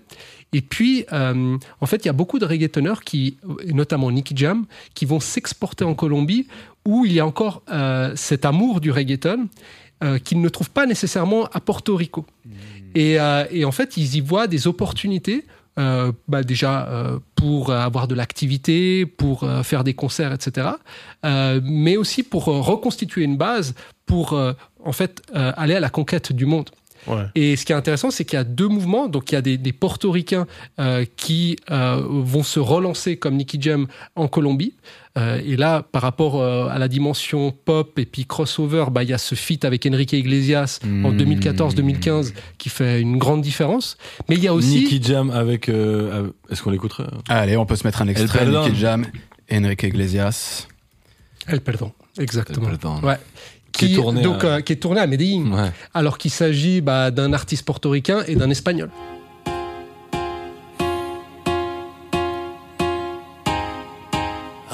Ah, dime si es verdad. Me dijeron que te estás casando. Tú no sabes Allez, lo que souvenir. estoy sufriendo. Esto te lo tengo que decir. Allez, j'avance un tout petit peu. Cuéntame. Oh, oh, Parfait. Es que yo sin ti, tú sin mí. Dime quién puede ser feliz. Esto no me gusta. Ça, ça, ça met- Oui, vas-y, continue. Et puis, en fait, bah, l'autre dimension, c'est qu'il y a des artistes euh, colombiens qui vont émerger. Et euh, c'était une hérésie à l'époque de se dire qu'il pouvait avoir des reggaetoneros qui ne sont pas portoricains. Et là, bah, il y a dans un premier temps J Balvin et dans un deuxième temps, bah, précisément Maluma. Et donc, euh, dans, dans, ce, dans, ce, dans ce mouvement vers l'internationalisation, la Colombie a joué un rôle absolument majeur. Alors moi j'avais j'avais une question justement, c'est que donc on a beaucoup parlé de la Caraïbe euh, hispanophone, de l'Amérique centrale, etc. Est-ce que quand ce truc-là a pété à cet endroit-là, euh, les mecs au Chili ou au Pérou, ils étaient embarqués dans le mouvement aussi ou parce que nous on a tendance à considérer l'Amérique latine comme un truc monobloc, Ouais. ce qui est complètement con parce que euh, il y a littéralement euh, 10 000 kilomètres de, de, de terre, tu vois, avec euh, je sais pas une trentaine de pays. Mhm. Euh, Est-ce que quand ouais le, le, le reggaeton a pris, ça s'entendait vraiment sur tout le continent jusque jusqu'en Patagonie ou est-ce que c'est un truc qui est quand même resté très proche Amérique centrale plus euh, plus Caraïbes? Alors, un bon indicateur, c'est les tournées. Ouais. Et genre, euh, tu vois, par exemple, ça c'est un truc de dingue. Genre 50, quand il est vraiment au max de sa carrière, c'est milieu des années 2000 en mode G-Unit et tout. Ouais. Il fait une tournée des stades en Amérique latine et il part avec Daddy Yankee. Et ils font une tournée des stades dans toute l'Amérique latine. Et même, il y a des interviews où tu vois 50 qui dit, mais en fait, j'étais pas prêt pour ça. C'est-à-dire que, que Daddy Yankee, c'est, notre parrain, là, dans ce, dans ce cadre-là, tu vois. Donc, déjà là, parenthèse par rapport au côté qui fait gagner à Ouais. qui, tu vois. Mais en plus de ça, les tournées sont toujours méga big. Moi, quand je, donc, bref, je suis haïtien suisse né au Pérou, parenthèse fermée, mais pour dire que, ne me demandez pas pourquoi, mais, mais tout ça pour dire que quand je, je retournais assez souvent au Pérou et Ouais. les bandes originales, bandes son des discothèques au Pérou sont euh, Ouais, 95% reggaeton. Ok. Et ça, je te parle depuis 2002. En tout cas, moi, j'y retourne depuis le milieu des années 2000, justement. Donc ça, ça a 2005, vraiment pris 2006. tout, tout le continent euh, du nord au sud. euh. Complètement, t'as des gros festivals aussi, je sais qu'en Argentine euh, ou au Chili, mais je crois que c'est Argentine, t'as un big big festival où t'avais tout le temps les Don Omar, Daddy Yankee, etc. Mhm. C'est vraiment des méga stars. Après, c'est deux choses différentes d'avoir un gros public et d'avoir des artistes qui émergent de ces Ouais, zones-là. mais c'est marrant, ouais, Ça, d'ailleurs. aussi. Et ça, ça arrive effectivement. Là, maintenant, t'as des Colombiens, t'as euh, des chanteuses. Paloma Mami, je crois que c'est une, donc c'est une reggaetonera. euh, elle est de New York, mais elle est d'origine chilienne, c'est ça? Je crois, ouais. Tu vois, et tu Mhm. commences à avoir d'autres Ouais. profils. Et, et aussi. av- avant l'émission, on parlait d'Az me- m'évoquait Anita aussi, qui elle est brésilienne. Brésilienne, ouais, ça, c'est et ouf, qui- ça. Mais, et Et qui chante en espagnol. ouais. Alors Ouais. ça, je pense pour les. Alors je connais pas bien, mais Mm. euh, je dis du point de vue de la réception du public brésilien, mais pour être allé un peu au Brésil et pour voir à quel point ils sont chauvins sur le langage, tu vois, genre, quand tu leur parles en espagnol, ils, ils, ils- te Ouais. répondent en, En portugais. basé sur mon expérience, mais euh, j'ai- j'ai j'ai- j'ai entendu ça plein de fois quand même qu'ils sont et je comprends, ils sont très fiers, ils ont pas envie de parler anglais ou espagnol. Mais alors là, qu'une méga star de chez eux euh, euh, chante en espagnol, c'est. Mais c'est encore une fois ce truc de qui montre à quel point le reggaeton est une voie vers le succès. Ah ouais, bien vois. sûr, bien sûr. Il y a d'autres éléments que tu voudrais ajouter autour de tout ça, Bah, l'internationalisation? en fait, pour, pour revenir à la Colombie, en fait, Ouais. c'est, c'est la, c'est la Colombie et l'exemple des, artistes colombiens qui ont émergé, qui a décomplexé en fait euh, toute une série d'artistes issus d'autres pays d'Amérique latine. Ouais, Et qui ce qui est peut-être osaient pas, euh, exactement. parce qu'ils Et, se sentaient pas légitimes. euh. et ça, la personne qui le dit très bien, c'est Ivy Queen dans un podcast que je recommande vraiment qui s'appelle Loud et qui propose une histoire du reggaeton en 10 épisodes. euh, qui est disponible sur Spotify et qui a, euh, disons, le mérite de, de raconter par le biais de son regard d'insideuse bah, l'histoire du reggaeton, mais aussi de femmes. Donc, ça a une double lecture très intéressante. Et, et elle, explique à quel point, bah, voilà, l'émergence du reggaeton en Colombie a, a décomplexés. euh, Exactement. ouais. Et donc ça, c'est c'est très intéressant de voir qu'aujourd'hui, en Argentine, il y a des artistes et souvent bah, des femmes artistes aussi. À Euh, donc, euh, donc il y a ce côté, oui, la consommation, mais aussi la, la production. production, Ouais, c'est important. Mm. P- Personnage passionnant, Ivy Queen d'ailleurs. Euh, on, on va passer d'ailleurs à la dernière partie parce que là on, on discute pas mal. Lui, il faut qu'on parle aussi de ces questions de propos, de, Alors, des questions sociales, etc. Ouais, dis-moi. Je sais que c'est- c'est ton Ouais. podcast, mais Ouais. j'aimerais juste parce que pour. Non mais ok, reprends la main. Non, non, bon, non, non, vas-y. Non, mais juste pour le côté internationalisation, Ouais. déjà, je tiens à souligner deux choses. On toujours pas écouté Gasolina. Mais oui, Ah. c'est fou ça. le, truc, le truc plane depuis, depuis une heure. même, quand même, Parce que Gasolina, en gros, ça marque quoi Alors là, je pense que c'est le premier hit avec euh, euh, un, un- qui est pas de featuring, euh, tu vois, genre Daddy Yankee, il est tout seul sur son titre et que c'est reconnu en tant que tel, genre le reggaeton qui est en train de partir à l'assaut de la planète et qui devient vraiment major. Et d'ailleurs, ça c'est intéressant, mais vous en France, vous avez eu un truc de gueudin. C'était ce gars qui s'appelait Papa IP qui avait repris la Gasolina et qui était, et, qui- et qui était le, exactement le même morceau copié et qui était un hit aussi. Ok. Vous vous rappelez pas non, de ça je connais pas ce truc. Je me rappelle on, pas tout. on peut peut-être écouter les deux, mais jusqu'à aujourd'hui, j'ai pas encore élucidé ce, ce truc-là, mais vraiment. Bon, en tout c'est- cas, on s'écoute Gasolina. que tu voulais rajouter quelque chose au niveau de Non, du, bah du juste game dire changing que non, bah ouais, puis simplement dire que finalement, s'il fallait retenir un morceau de reggaeton, c'est-à-dire même ceux qui n'aiment pas, euh, bah voilà, pourraient être susceptibles de connaître, Mhm. bah c'est Gasolina, c'est l'hymne en fait. Est-ce qu'on pourrait dire que en parallèle de la réponse à Gasolina et qui ensuite ouvre encore un nouveau truc, c'est quand même Despacito? Est-ce que d'une certaine manière, on peut... parce que c'est un changement pour le business Despacito en fait. C'est-à-dire Ouais, que c'est- tellement monstrueux à l'échelle internationale que derrière, tout le monde se dit, ok, il y a, il y a de l'argent à se faire en fait, et que, et que la production c'est possible, qu'il y a une réception, etc. Et j'ai l'impression que c'est aussi un switch essentiel quand même Despacito, peut-être un peu moins dans la dans la culture reggaeton certes, mais Non, mais quand même, hein, je veux dire, bah, il y a Daddy Yankee sur le morceau, euh, c'est tourné à La Perla, qui est un, un quartier ghetto de, de Puerto Rico, euh, de, de la capitale, qui est, j'ai cru comprendre après ce clip-là, maintenant, il y a des espèces de visites touristiques, tu vois, l'encanaillement tu vois, genre d'aller voir le quartier ghetto, Ouais. mais je sais qu'il a aussi d'ailleurs été un peu cliné et tout, mais c'est, c'est quand même en plein dedans, hein, et, euh, g- game changer, ouais, je pense aussi, et puis en plus de ça, bah, je crois avant Baby Shark, parce que je crois que c'est ça l'histoire. Ouais, bah oui. Mais c'est genre euh, pendant euh, plusieurs années après 2017, c'est pendant je crois 2-3 ans le, le, le- la vidéo la plus vue de tous les temps sur, euh, YouTube, qui a près de YouTube. 8 milliards de visualisations aujourd'hui, Il y je a crois. autant d'êtres humains. Enfin, Ouais, sur, ouais, sur le même, clip de Despacito, Despacito, donc, hein, 8 ouais. milliards. Oh là là. Bon allez, on, on s'écoute Gasolina, on avait dit qu'on le ferait, on le fait. Allez. Oh putain. Que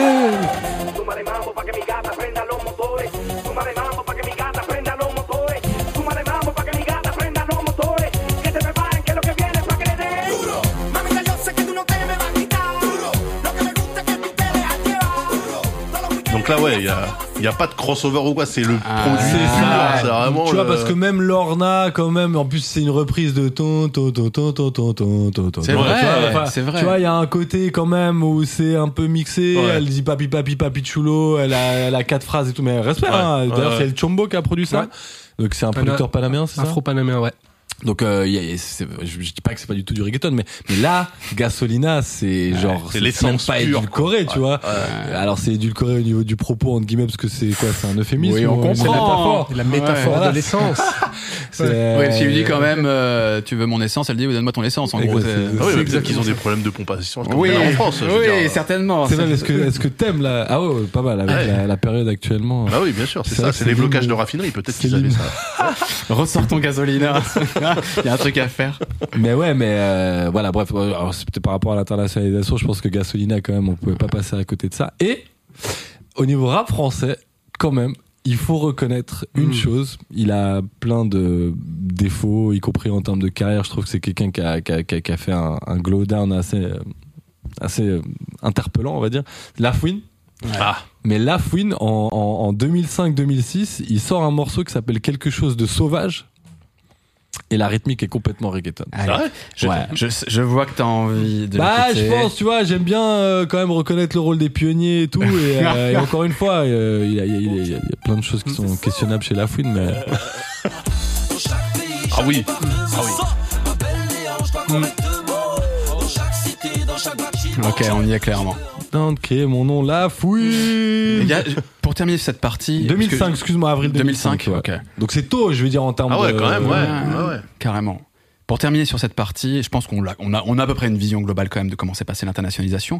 Mais j'ai une question, et qui me semble n'est pas trop abordée euh, dans le documentaire. C'est euh, est-ce qu'on n'est pas aussi quand même sur une influence mondiale latino plus que purement reggaeton?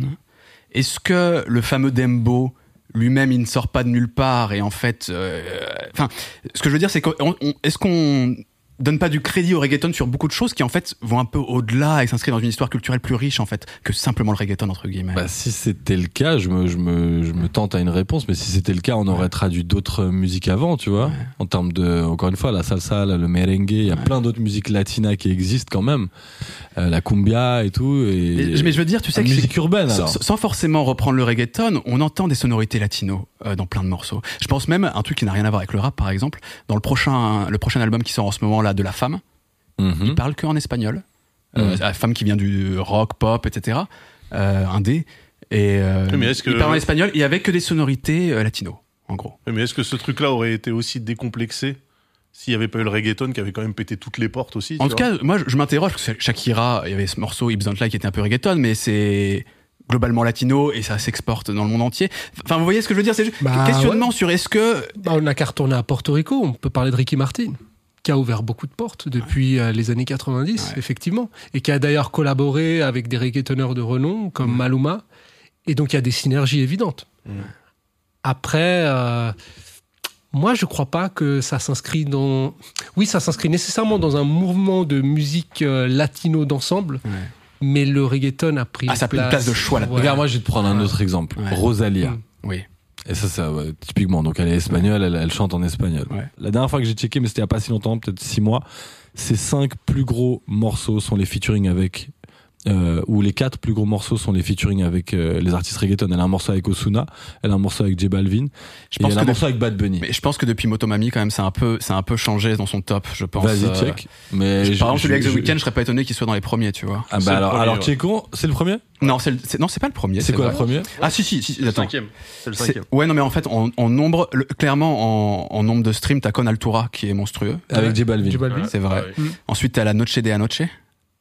Ça, c'est Ah, même, même avant. C'est Oui, c'est vrai, t'as raison. Ouais. Et après, t'as Despechal, La Fama avec The Weeknd, c'est 266 millions. Non, c'est vrai. il Tu tout encore. Et ça, c'est un Ah, bon après, argument, quand Après, même. ils sont pas depuis le même nombre de temps sur la plateforme, donc les streams vont encore continuer à évoluer. Mais Bien oui, c'est sûr. mais c'est vrai que c'est impressionnant, tu as raison. Mais dans le sens où, tu vois, Rosalia, elle chante en espagnol. Elle, bon, alors c'est plutôt flamenco, etc. Ouais. Mais elle a, elle a ce truc de, disons, le langage, tu vois. Et bah, même là, ses morceaux les plus écoutés, c'est euh, ceux qui c'est sont ceux qui sont avec reggaeton. des reggaetoners. Et d'ailleurs, dans le euh, Motomami, il y a ce magnifique morceau avec Tokisha, euh, euh, qui est un hymne euh, LGBTQI+, qui est Mhm. de, de très bonne facture et qui est une rythmique dembo. Alors là, ça, on rentre peut-être dans des complexités, mais, mais en fait, le dembo est l'ossature du reggaeton de manière générale, mais le dembo en soi est aussi un sous-genre du reggaeton Ah ouais. qui a été qui a été euh, décliné en République dominicaine et qui est plus rapide comme ça et qui est tu sais par exemple El Alpha euh, euh, la mama de la mama de la mama de la mama vous voyez ouais, ouais. qui est plus rapide plus agressif encore Ouais. et qui est un peu moins justement dans le côté euh, chant euh, top liné mais bref pour dire que le morceau en fait entre Rosalia et Tokisha c'est un morceau dembo mais encore une fois un morceau dembo c'est rattaché euh, c'est comme si tu me dis de la trappe et du rap tu vois c'est quand même c'est la même famille tu vois. Et, et sur cette rythmique, euh, certes spécifique au reggaeton, mais elle existait avant, j'imagine quand même. Le, le- le fameux dembo avec avec ce contretemps, etc. Peut-être pas avec exactement ces sonorités-là, etc. Mais j'imagine que ça se faisait avant, non? Alors là sûr, hein. c'est dans quel sens ta question bah, Ce que je veux dire, c'est que avant le morceau de, de Chabaranx, ouais le ouais il existait certainement, et même certainement depuis des décennies en réalité, non? On n'a peut-être pas utilisé comme ça. C'est comme le boom bap. C'est comme Ouais, le boom bap, c'est ce fameux Ouais. euh, sample de, de, je sais plus quoi, Brothers, là, non, le- le- l'archétype du boom bap de base, Ouais. c'est, euh, c'est un sample d'un, d'un, d'un disque de, de funk, je crois, Bah ou ouais, un c'est- euh, c'est- ils ont pris un break, mais euh, ça veut dire que dans le morceau original, c'était peut-être un moment Ouais. dans le, dans le titre, Ouais. alors qu'après, ils ont pris ce truc-là et c'est devenu la base de tout le reste, tu vois. De toute façon, comme le dit bien Victor aussi, tu vois, c'est difficile de, de dater à une, un truc vraiment ultra. Tu vois, par exemple, le rap, euh, on peut le dater, le, voilà, le premier disque de rap, c'est euh, Sugar Hill Gang, le truc, mais avant ça, il y a des gens qui rappent, il y a des trucs. Puis après, puis avant ça, tu peux revenir aux au, au, aux mecs dans les prisons, euh, Mm. tu vois, euh, qui avaient l'art du, du, du, du clash, etc. Enfin, plein de trucs, tu vois. Bien sûr. James Brown est-il un rappeur, tu vois Ouais, mais, manière, là en fait, tu sais, on est sur, un on est rappeur sur une rythmique quand même très identifiée.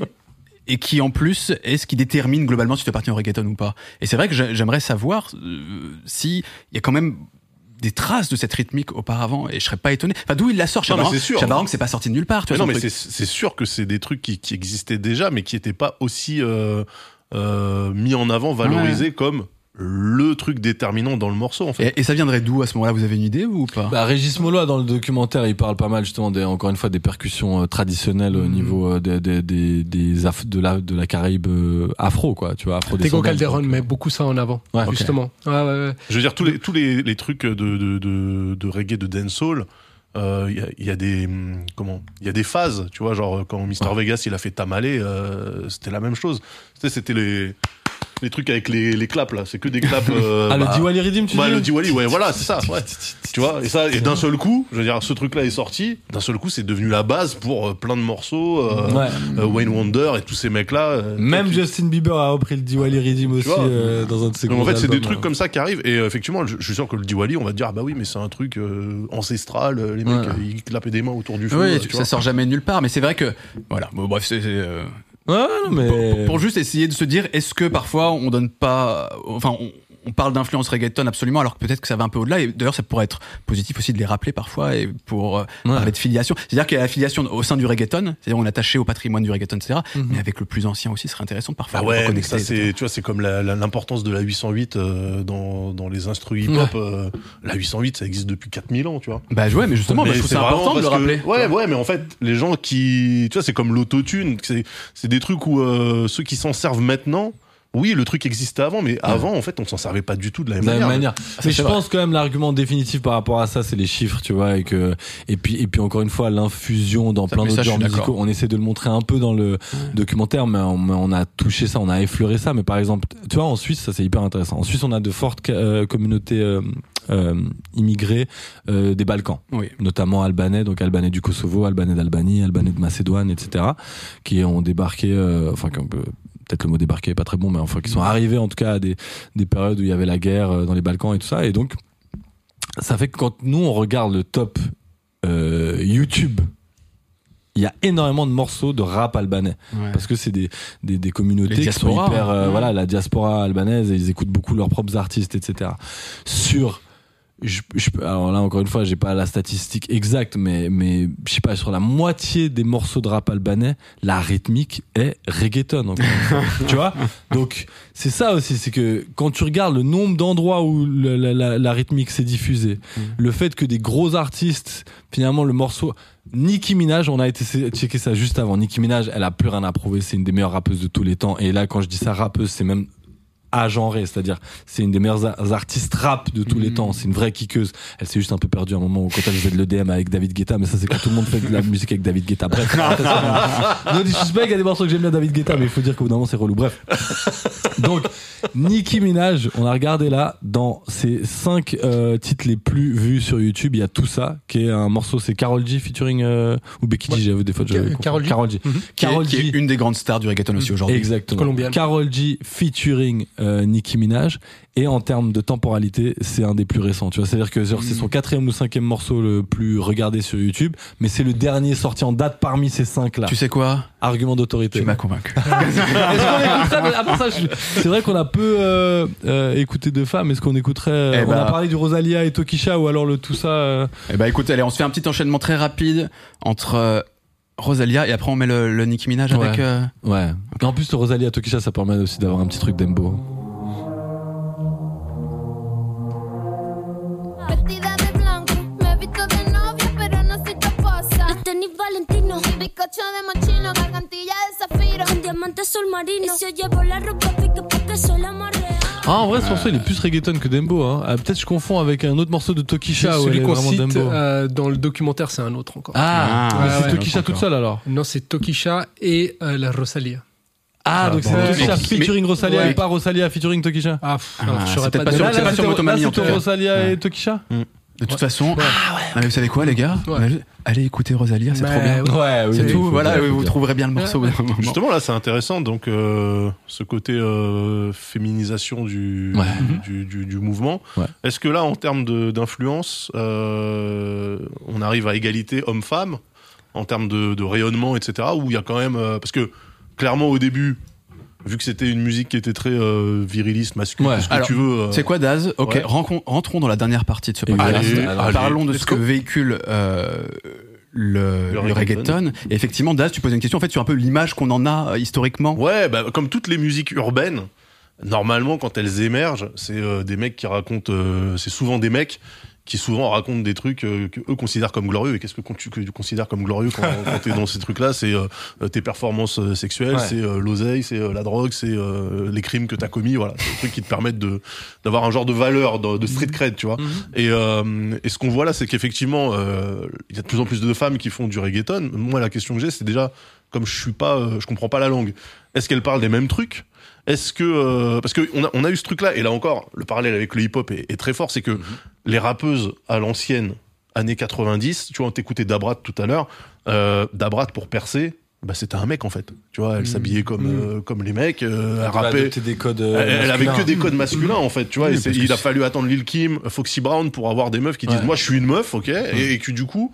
Et c'est pas de faire comme si euh, elles prenaient des calages pour aller faire des drive-by. Elles vont, elles vont parler de leur indépendance en tant que femmes, de comment elles drive les mecs, comment elles les manipulent, etc. Tu vois. Donc, Bon, Salt and Pepper, ça. Bah après, euh, Ouais, façon, vois, ça, mais- c'est toujours des petits exemples ponctuels, on est d'accord. mais mais- Salt and Peppa, Queen Latifah, MC Light, c'était Ouais. des femmes qui justement euh, refusaient d'être euh, utilisées comme potiches dans un clip de rap, tu vois, et qui du coup étaient soit, euh, en fait, il y avait deux trucs, c'était soit t'embrassais le truc et t'étais comme un, un garçon manqué, Mm, mm. soit bah, au contraire t'étais euh, Ultra sexualisé. t'étais euh, ultra sex- enfin non au début c'était soit t'étais garçon manqué Mm. soit t'étais très revendicatrice très euh, militante Mm, en mode euh, on n'est pas toutes des salopes machin etc mm. et après est arrivé le truc du full décomplexé Foxy Brown Lil Kim etc Mm. euh, ultra sexualisé et ouais j'en joue et ouais c'est je fais ce que je veux tu vois et donc moi la question c'est Ouais. sur le reggaeton on en est à quel euh, Bah, déjà, je pense que ta question, elle est juste parfaite pour parler d'Ivy Queen. Mais avant ça, peut-être un avertissement qu'on aurait envie de faire, c'est-à-dire que là, on va commencer à parler beaucoup de, bah, de, de femmes et puis de la, la place des femmes Mhm. euh, dans le reggaeton.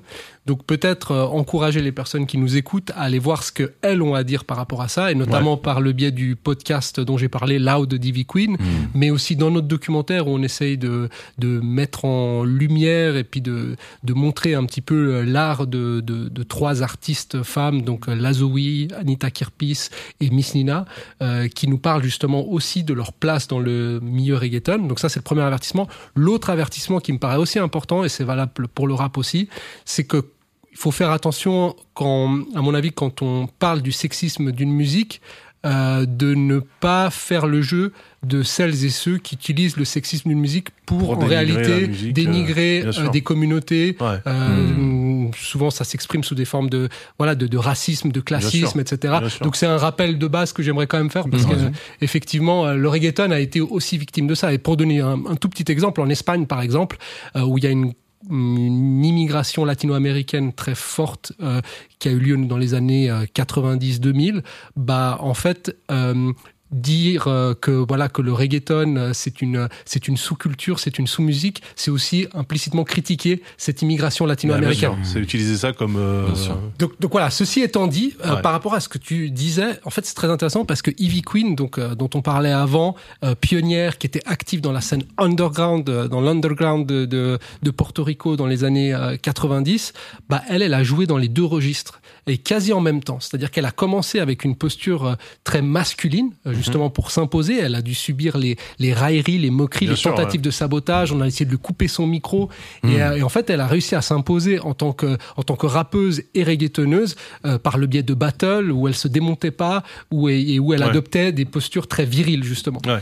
Mais ce qui est très intéressant, c'est que Ivy Queen, progressivement, a commencé aussi à assumer sa part de, de féminité au sens euh, socialement construit. Et euh, elle, elle, a, elle a très vite, en fait, porté la cause des femmes. Et euh, bah, il y a ce, ce, ce, ce gros morceau qui est Yo Quiero Bailar, que ça, il faudra qu'on qu'on l'écoute parce que c'est vraiment, c'est un classique et puis en même temps, ça nous permet d'entrer dans toutes ces questions de genre Hmm. où euh, elle, elle dit en gros, alors Yo quiero bailar, je veux danser. Mhm. On peut danser, on peut danser chaud, on peut se frotter, etc. Mais ça veut pas dire que je vais Oui. coucher avec toi. C'est ça, ouais. Et donc, ce qui est intéressant par rapport au, au reggaeton traditionnel, où finalement c'est l'homme qui est en position d'énonciation et puis qui dit bah voilà, moi je m'approprie le corps de la femme. Bah elle, elle dit bah voilà, on peut faire euh, du péréo, qui est cette danse ultra sexualisée dont on pourra peut-être parler après, euh, mais c'est moi qui fixe mes propres règles. Mm. On écoute ça un passage Allez. Señoras y señores, bienvenidos al party. Agarren a su pareja por la cintura y prepárense. J'ai le clavecin là, tiens. Pourquoi pas? Está fácil, ¿no? Ya. Ey. Yo quiero bailar, tú quieres sudar y pegarte a mí, el cuerpo rosar. Yo te digo si tú me puedes provocar, eso no quiere decir que pa la cama voy. Quiero bailar. Là, on est en quelle année là? Ça, c'est, si je me trompe pas, 2002 peut-être? C'est ultra tôt par rapport à des Daddy Yankee, etc. On est. euh, Pionnière, pionnière. Ouais, on est, on est vraiment dans Ouais. ce début des années 2000 où il y a cette effervescence. Et puis, donc, voilà, quand, quand on reprend l'histoire du reggaeton, il faut pas oublier que dès le départ, en fait, il y avait une femme, et une femme qui jouait pas un rôle secondaire, mais qui était au centre du Ouais, mouvement. là, ça, c'est intéressant, Ouais. ouais. Du coup, c'était ouais. en, en même temps. En même temps, exactement. Pour qu'on comprenne Ouais. quand même la situation initiale et pourquoi en tant que femme, euh, c'est pas évident encore aujourd'hui, j'imagine, Mm. dans ce milieu. Euh, J'aimerais qu'on parle d'un exemple dans, dans votre docu que je trouve assez marquant. C'est le fameux DJ El Dani, donc qui est un des intervenants, Hmm. et qui à un moment dit je vous avoue que au vu de, des propos, des traductions, etc. de, de certains morceaux, parfois je, je me questionne sur le fait de me revendiquer comme un DJ reggaeton. Ouais, ouais, Ouais, non, il, dit que ça, le- il dit que ça lui, fort, il dit que ça lui ouais. pose question. Non mais attendez, euh, le, le truc que vous utilisez pour illustrer, même moi j'étais en train de, j'étais crispé sur mon canapé. Je dis mais qu'est-ce que c'est Putain, Euh, Non alors il y a, il y a y a- non il y a le mec qui dit je vais te chercher au collège. euh, tu sais, Ah mec, ouais, ils sont chauds. ouais, des trucs de pointeur là. j'ai- ça- ça démontre quand même que la situation initiale est pas folle. Ah ouais. Est-ce que d'ailleurs c'est vous-même quand vous avez quand vous êtes dit on va faire un documentaire sur le reggaeton, vous êtes questionné en disant euh, on va mettre en avant une musique qui, sous certains aspects, est incroyable, mais aussi parfois problématique. On s'est complètement posé la question et nous encore une fois, mais moi c'est c'est c'est une politique que j'ai aussi par rapport au rap, tu vois, c'est que encore une fois c'est la nuance. Je peux je peux te dire j'aime ce titre-là d'un point de vue musical, mais par contre, waouh, au niveau des paroles c'est chaud. Et alors quelle est la solution? Est-ce qu'on n'en parle pas du tout ou est-ce qu'on en parle en introduisant On- on la réflexion et- autour de ouais. ça, tu vois? Alors évidemment. euh, il y a des limites à, tu vois, si- pour prendre l'exemple du rap, si on parle de, euh, enfin, du rap ou du R&B. R. Kelly. J'allais prendre ça, tu vois. Ah oui. J'allais C'est compliqué, ça. hein, Si tu oui. prends R. Kelly, tu commences à te dire bon, est-ce que je dois faire un documentaire sur R. Kelly où je vais déconstruire euh, les paroles, les trucs, là, et puis finalement il y a quand même de l'argent qui lui retombe dedans parce que tu génères Ouais. du stream. Je sais Ouais. pas, tu vois. C'est c'est une question très complexe, mais nous en tout cas on s'est dit ça. On s'est dit on va en parler sous toutes les coutures. On adore cette musique. On a des choses à lui reprocher aussi. Mhm. Euh, Il y a aussi d'ailleurs, y compris dans ces thématiques, des verres à moitié pleins à aller inspecter, tu vois. Encore une fois, le fait que, bah, tu vois, il y a eu Ivy Queen historiquement, qu'aujourd'hui il y a plein de nouvelles euh, figures féminines euh, très puissantes, qui ont beaucoup de visibilité, beaucoup d'influence et tout ça. Donc, euh, on s'est dit c'est aussi rendre hommage à, toute la complexité du, du tableau quoi mais euh, en l'occurrence par rapport à, à- aux paroles etc il y a ce, ce truc très euh, grivois tu vois de, de- d'être dans les paroles vraiment tu vois Salace, euh, salace ouais. euh, et effectivement bah tu vois au début c'est une sous une sous-culture mais dans le sens premier du terme on disait underground et tout tu vois donc euh, d'ailleurs tu me contredis mais au début enfin il y a un moment où le, le reggaeton très euh, euh, qui parlait beaucoup de sexe c'était le, le Beyakeo. Beyakeo exactement Ah, il y avait un sous-genre qui était dédié. Ouais, euh, tu vois, c'est un ouais. peu, j'ai- enfin, j'imagine si on fait une comparaison que c'est un peu, tu vois, le Two Life Crew, euh, Ouais, tu vois, à la d'accord. part. Puis au bout d'un moment, ça devient le rap général, tu vois, de Ouais. la même manière que le rap français, euh, il y a un moment où c'est pas tout le monde qui disait la chatte à ta mère, et puis Ouais. au bout d'un moment, tu vois, il y a des ouais, qui arrivent et tout, et puis tout le monde. Ouais, et encore une fois, c'est pas pour résumer le, ra- le rap français c'est pas chatte à mal, je trouve. hein, mais, mais, mais tu vois, pour dire qu'il y a des, y a- voilà, il y a des tendances qui se, qui se spread comme ça, qui se, Ouais. et je suis toujours un peu, toujours un peu de franglais comme ça, ça fait, ça fait genre, tu vois. Et, euh, C'est ton côté suisse. ah ouais, bah ouais. Et en l'occurrence, donc ça se diffuse. Et puis, euh, bah t'as aussi ces périodes où ça se fémise parce que il y a beaucoup de censure à la radio. Ils commencent à dire non, mais les gars, quand même, ça devient trop. euh, C'est limite du, des, des, des audios porno ce que vous êtes en train de nous produire, tu vois. Donc les gars, ils commencent à euphémiser, mais ça devient que, euh, la gasoline, ça devient mon saucisson, ça devient Ouais, mon salami, ma ouais, charcuterie. ouais, euh, mais, du coup, le, est-ce que parce que sur le, le rap américain, quand il a fallu le diffuser en radio, ils avaient des versions radio edit Ah ouais. où soit les mecs dès le départ ils ont enregistré le même titre en enlevant tous les gros mots, soit il y a des gars qui te mettent des scratchs euh, quand. euh, Est-ce qu'il y a eu ce mouvement-là aussi côté reggaeton ou est-ce que dès le départ les mecs ils ont dit on va faire des morceaux qui sont diffusables sans qu'on ait besoin de repasser après euh, pour les édulcorer, tu vois? Est-ce que euh, Ouais. Du, du point de vue de ce que j'ai pu lire jusqu'à là, hein, on- évidemment, on vient ici avec le statut d'expert, mais des fois, on a Non, des, des- mais- des semi-réponses par rapport à d'autres choses, mais tu complètes si jamais. Mais euh, dans justement le reportage de, de, de Society que je trouvais très très intéressant, ils expliquaient ça justement qu'à cette époque-là, c'est au niveau de l'industrie. Ils prennent le problème à bras le corps et ils disent ok, en fait, on, on laisse tomber les, les, les paroles trop explicites et, et on fait de l'euphémisme. Mais euh, Mais c'est exactement ça. Il y a ça, une hein. campagne politique à Porto Rico, je crois au début des années 2000 justement, euh, qui euh, qui était plus axée sur le côté pornographique, alors alors que ce que on- ce dont on parlait avant par rapport aux saisies de CD et cassettes au milieu des années 90, c'était plus par rapport à la criminalité associée en fait à, à, à cette musique. Et, et à ce moment-là, bah, ça, ça a poussé euh, les reggaetonneurs, reggaetonneuses à édulcorer leurs propos. Et euh, ce qui était intéressant justement dans ce reportage, c'est qu'ils étaient même reconnaissants.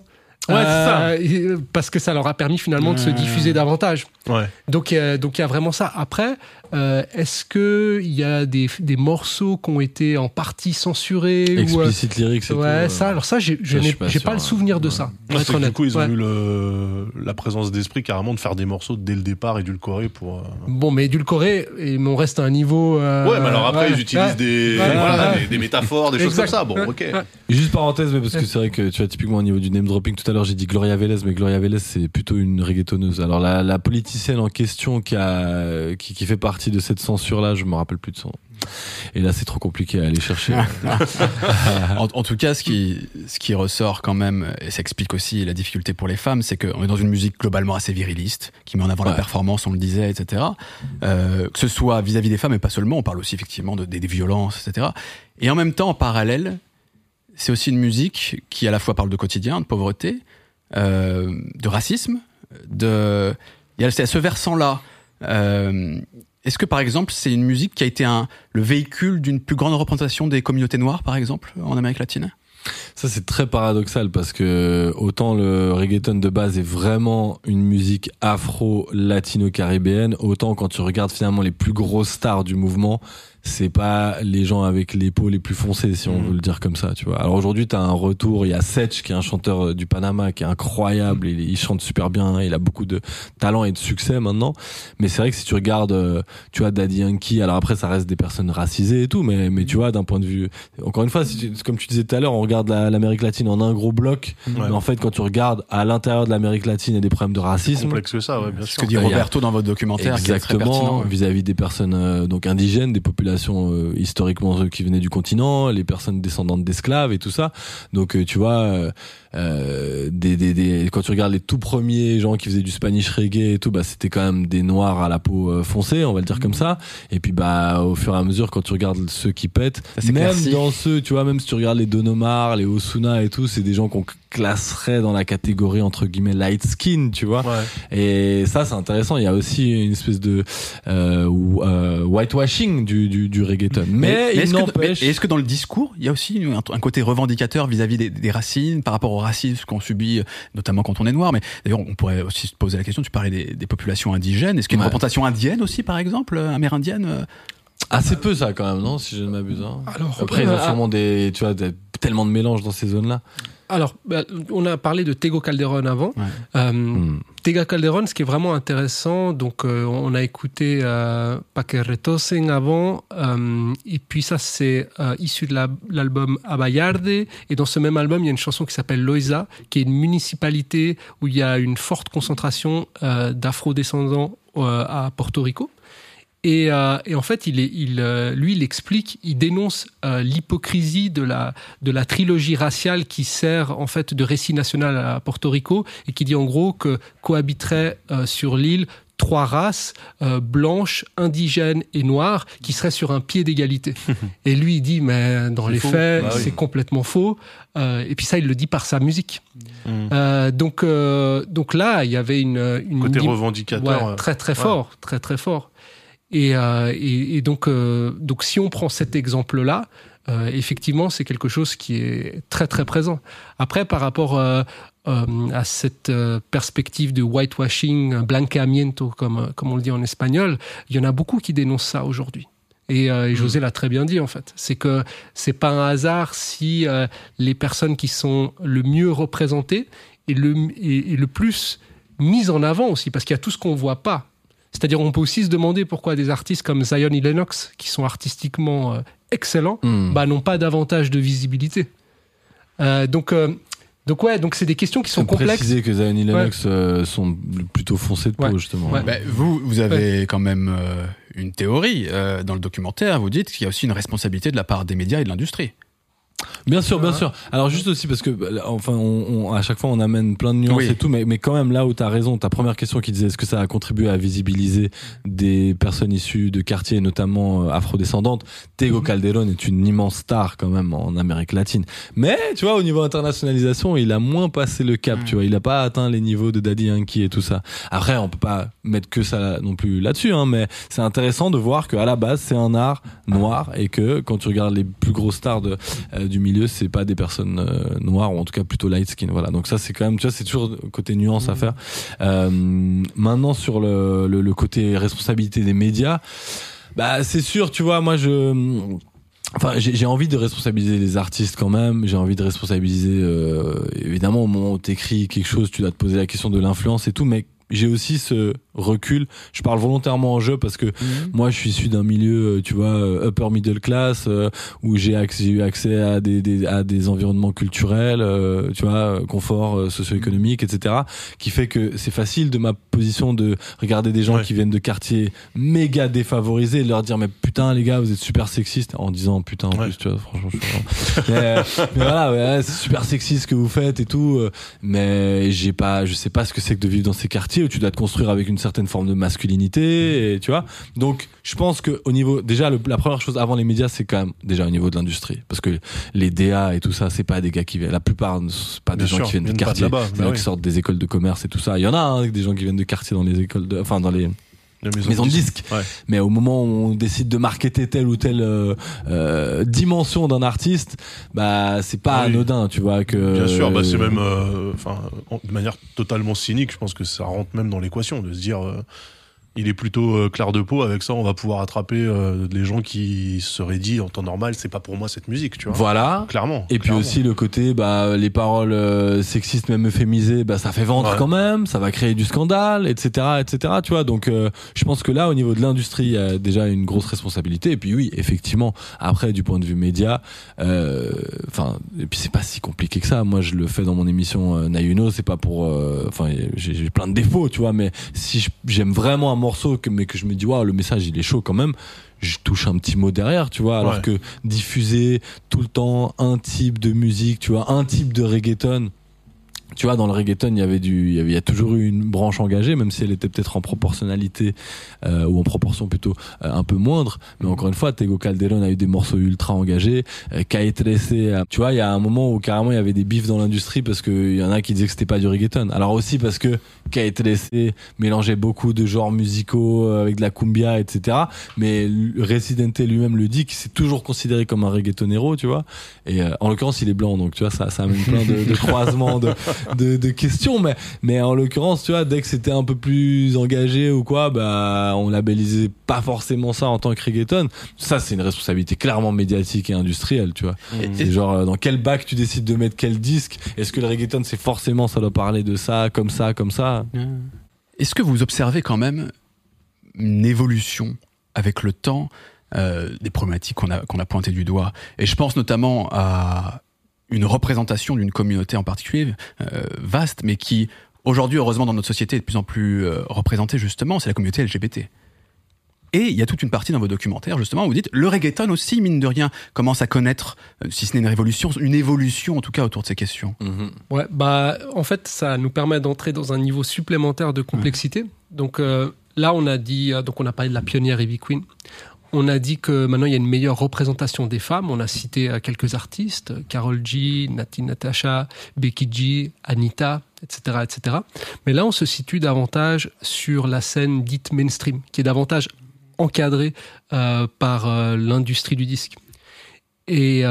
Et donc, euh, pour répondre à une question à laquelle on n'avait pas répondu avant, oui, il y a des messages différents qui sont euh, véhiculés par le biais euh, de cette musique-là. Le site d'énonciation change, donc du coup, on adopte aussi le point de vue de femmes. Et, et bien entendu, bah, on se retrouve euh, dans des configurations où, par exemple, dans la Respuesta, euh, Becky G dit voilà, moi, je serai pas ta boniche. Si tu veux être avec moi, c'est pas pour que je fasse les, les tâches ménagères.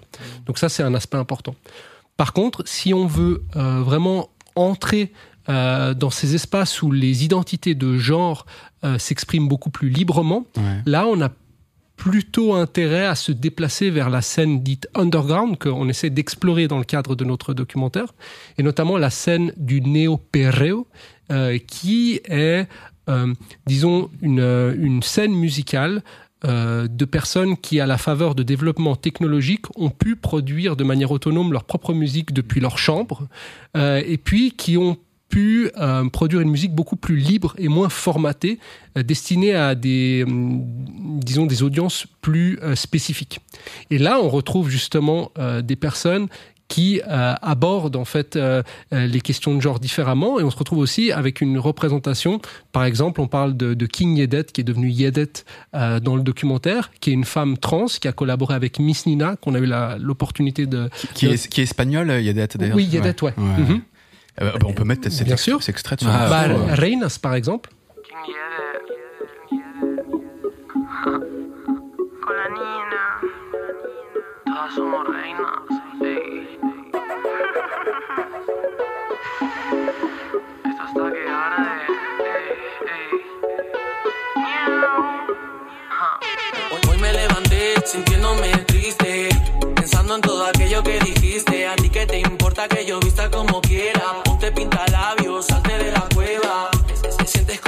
siendo como cualquiera. Soy diferente y eso te molesta. Tú Là, par exemple, typiquement, sur le morceau qu'on vient d'écouter, il y a de la revendication dans les paroles? Bah, le refrain, en fait. Euh, Todos somos reinas. Nous sommes tous des reines. Ça veut dire aimons-nous tels que nous comme nous sommes, sommes, ouais. dans notre diversité, dans notre pluralité. Et, euh, et donc c'est un véritable cri de ralliement. Et d'ailleurs, bah, on voit que donc il y a une représentation différente d'un point de vue des artistes, mais aussi des personnes qui consomment cette musique. Et José t'avait donné un exemple qui, je trouvais très parlant lors d'un précédent échange, c'est que par exemple Miss Nina, on l'avait interviewée dans le cadre euh, de sa venue pour un concert à la Pride de Genève. Ouais. Et donc, euh, souvenons-nous d'où on vient avec le reggaeton par rapport à son sexisme, etc. Bah là, on se retrouve à avoir des... Et son homophobie, hein, ouais, on peut Ouais, le dire aussi. hein. Bien sûr. Des reggaetonneuses qui, et des reggaetonneurs qui sont invités maintenant dans, dans ces espaces euh, euh, plus progressistes, euh, euh, davantage sensibles aux questions de genre. Donc, euh, donc oui, là, on peut dire qu'il y a une véritable évolution de ce point de vue. Mais qui se cantonne pour le moment à la scène underground? Bah, il y a quelques incursions quand même. Hein. Euh, Le titre euh, Rosalia et Tokisha, euh, qui euh, il- Mhm. il parle complètement de rapport lesbien en fait.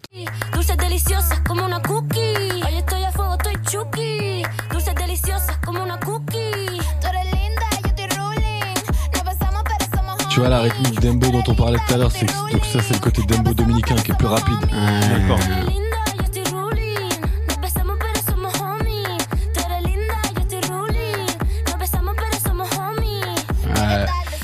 Ça ambiance bien. hein. et, et donc ce morceau, il est aussi représentatif euh, d'une forme revendicatrice, même dans, dans un truc quasi pas mainstream, mais Rosalia mine de rien, ça commence quand même à. Oh, c'est méga big euh, quand Ouais. même Rosalia. À cette époque-là, quand le morceau est sorti, c'était déjà le cas? C'est quelle année? C'est assez récent hein, ce morceau. Il est assez Ouais. récent en fait. Ouais, ok. ouais, 2021, bon, t'as raison, oui, c'était très gros alors.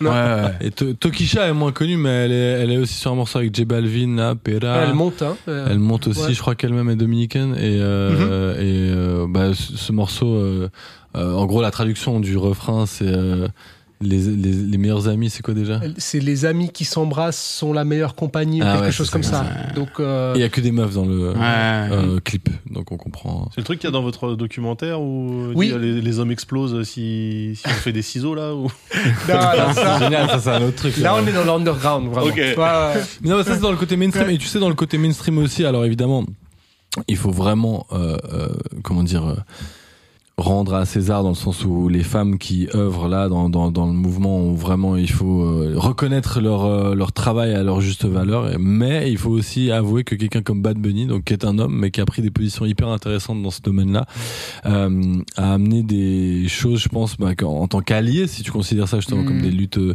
euh, sociales, euh, tu vois, il a repris Yo Pereo Sola, qui est le principe en fait de, de vraiment de Ivy Queen, genre euh, je danse toute seule. En plus dans le clip, il est lui-même euh, donc habillé en femme et tout. Il y a le remix officiel avec Ivy Queen. Donc là, encore une fois, même en termes de passation de génération, tu vois, peut-être les plus jeunes qui connaîtraient moins, etc. Et Bad Bunny, encore une fois, on parle du gars le plus écouté de la planète ces deux dernières années sur Spotify, par exemple.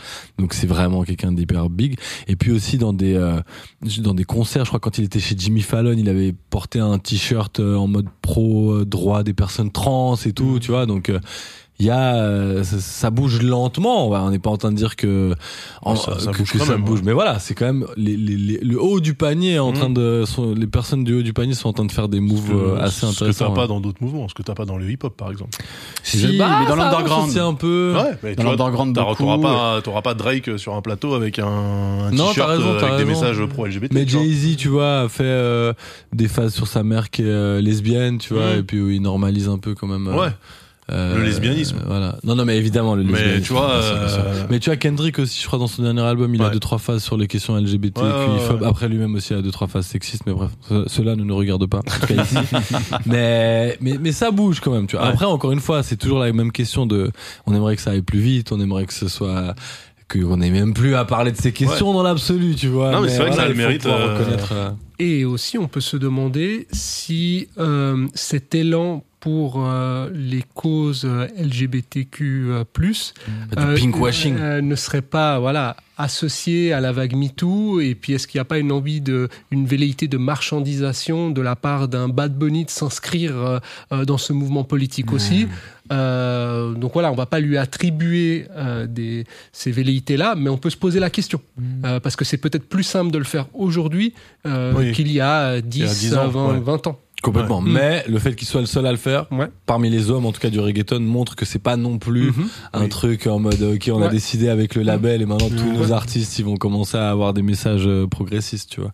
Donc c'est quand même assez intéressant à ce niveau-là. Ce que je vous propose, car on a fait déjà une émission assez longue, c'est peut-être de terminer avec une dernière question, entre guillemets, c'est comment vous le voyez l'avenir euh, du reggaeton Euh, Alors ça, on, ça- on pourrait développer ça pendant des heures, j'imagine, Mm, mm, mm. mais que ce soit évidemment d'un point de vue euh, prise de position, représentation, euh, d'un point de vue social, etc., mais aussi d'un point de vue esthétique, euh, musical, euh, sonore. Que- comment vous voyez les choses? Est-ce que aussi on c'est pas une forme de mode, en tout cas à l'international? Je pense que c'est déjà inscrit culturellement dans toute l'Amérique latine. Est-ce que ailleurs ça peut bouger? Comment vous voyez les choses? Euh, c'est très difficile à, je trouve, anticiper le, quand on parle de création artistique. Euh, maintenant, euh, je pense quand même que tu vois, si tu te bases par exemple sur les cycles, même en termes de cycles et de, et de, comment dire, de, de sonorité à la mode pendant un certain moment, je pense qu'on en a en tout cas pour un petit, je sais pas, une bonne petite demi-douzaine d'années en tout cas là. En tout cas, allez, disons 3-4 ans. Imaginons que ce soit une mode éphémère, elle va en tout cas durer encore un petit moment parce que je pense qu'il y a pas de choses, il y a plein de choses qui n'ont pas été euh, exploitées. Je pense que tant que les gros artistes auront euh, beaucoup d'audience, ça va continuer aussi de, tu vois, de driver tous ces gens-là. Moi, par exemple, je me réjouis, j'aimerais, hein, c'est pas sûr que ça arrive, mais j'aimerais trop voir un featuring Bad Bunny avec euh, quelqu'un du monde francophone, tu vois. Euh, après, t'as des artistes qui sont tellement big qu'ils font pas de featuring avec euh, des gens d'autres, tu vois, genre euh, Rihanna. euh, Est-ce que Rihanna a un featuring euh, Je crois que ah oui, 113, on leur avait proposé un featuring avec Rihanna, il l'avait pas. Bref, mais pour dire que tu vois, il y a des artistes comme ça. Drake n'a pas de featuring avec des artistes euh, francophones et tout. Il y en a qui sont tellement big qu'on n'arrive pas à les rattraper, on va dire. Mais euh, tu vois, euh, le, le jour où il y a un gros featuring avec Bad Bunny euh, dans le monde francophone, si ça se fait, ce sera, ce sera assez incroyable. Euh, après, ben, je pense que tu vois, en termes de, de, de, de renouvellement de sonorité, ce qui est hyper intéressant, c'est qu'en ce moment, il y a des, il y a des crossovers un peu partout, y compris avec l'afrobeat. Tu vois, moi, je me rappelle qu'il y a 2-3 ans, J Balvin avait toute une tournée avec Mr. Easy, qui est un, qui est un chanteur. euh, alors, Mr. Easy, je crois qu'il est nigérian. Mais tu vois, euh, ce genre de, de- tu vois un peu aussi comme Major Lazer fait, tu vois, Major Lazer, donc le- la bande à Diplo et tout, qui font des productions où il y aura euh, un gars du reggaeton, un gars de l'afrobeat et tout. Donc, je pense que dans les crossovers entre les genres musicaux, il y a encore pas mal de choses euh, à exploiter, explorer, ouais. tu vois, et, euh, et ça peut donner des trucs euh, assez euh, incroyables. Bah, en fait, euh, je pense que la question de savoir si c'est une mode, euh, bah, cette question-là, hum, à mon avis, elle est plus pertinente aujourd'hui parce qu'on a annoncé la mort du reggaeton plusieurs fois. Comme déjà au début hein, des années ça, 2000, Bah oui. euh, euh, déjà dans les aux années euh, 2010 aussi. Euh, encore aujourd'hui, on j'entends des voix qui disent bah voilà, c'est une musique qui est en train de s'essouffler, Y compris à l'international? Euh, y compris à l'international, ouais. Parce que Ouais. autant je veux bien qu'en Amérique latine, elle, soit, ça ait démontré déjà que c'est bien plus qu'une mode, autant sur euh, la pop internationale qui s'empare beaucoup des codes, là on peut se poser la question quand même, est-ce que ça va perdurer? De toute façon, c'est le principe de la pop même, c'est dès, dès que tu vois, c'est de, Mm. de, de prendre le truc, le moindre truc hype de machin, Mm. et puis, De on, jette très facilement puis, bah aussi. oui, bien sûr. Après, en tout cas, Ah, encore une fois, c'est peut-être une. Mettons que ce soit une mode même au niveau pop, on est plutôt sur la pente ascendante. Encore une fois, c'est ça que je veux dire, c'est qu'on n'a pas encore essoré, tu vois, dans ce côté. euh, Mais bref, excuse-moi. Non mais en plus, euh, enfin, ce qui est intéressant, c'est que comme le rythme, c'est strictement le même depuis toujours, il y a aucune raison que ça s'essouffle. Ouais, c'est vrai. Parce que c'était déjà saturé, c'est- tu saturais déjà dès le départ, donc en fait, euh, tu vois, c'est pas. Ah non, mais ça va, on l'a déjà entendu. Bah ouais, littéralement, c'est le principe. Donc, euh, Mais, Ouais, peut-être par rapport à ça, euh, il y a plusieurs choses qui sont intéressantes. Bon, la première, c'est qu'une des choses que dit euh, bien à propos euh, Roberto dans le documentaire, c'est que ce qui manque maintenant au reggaeton, c'est un peu plus de revendiquer. Et on a vu que c'est une musique qui, qui avait des revendications, revendications sociales très tôt.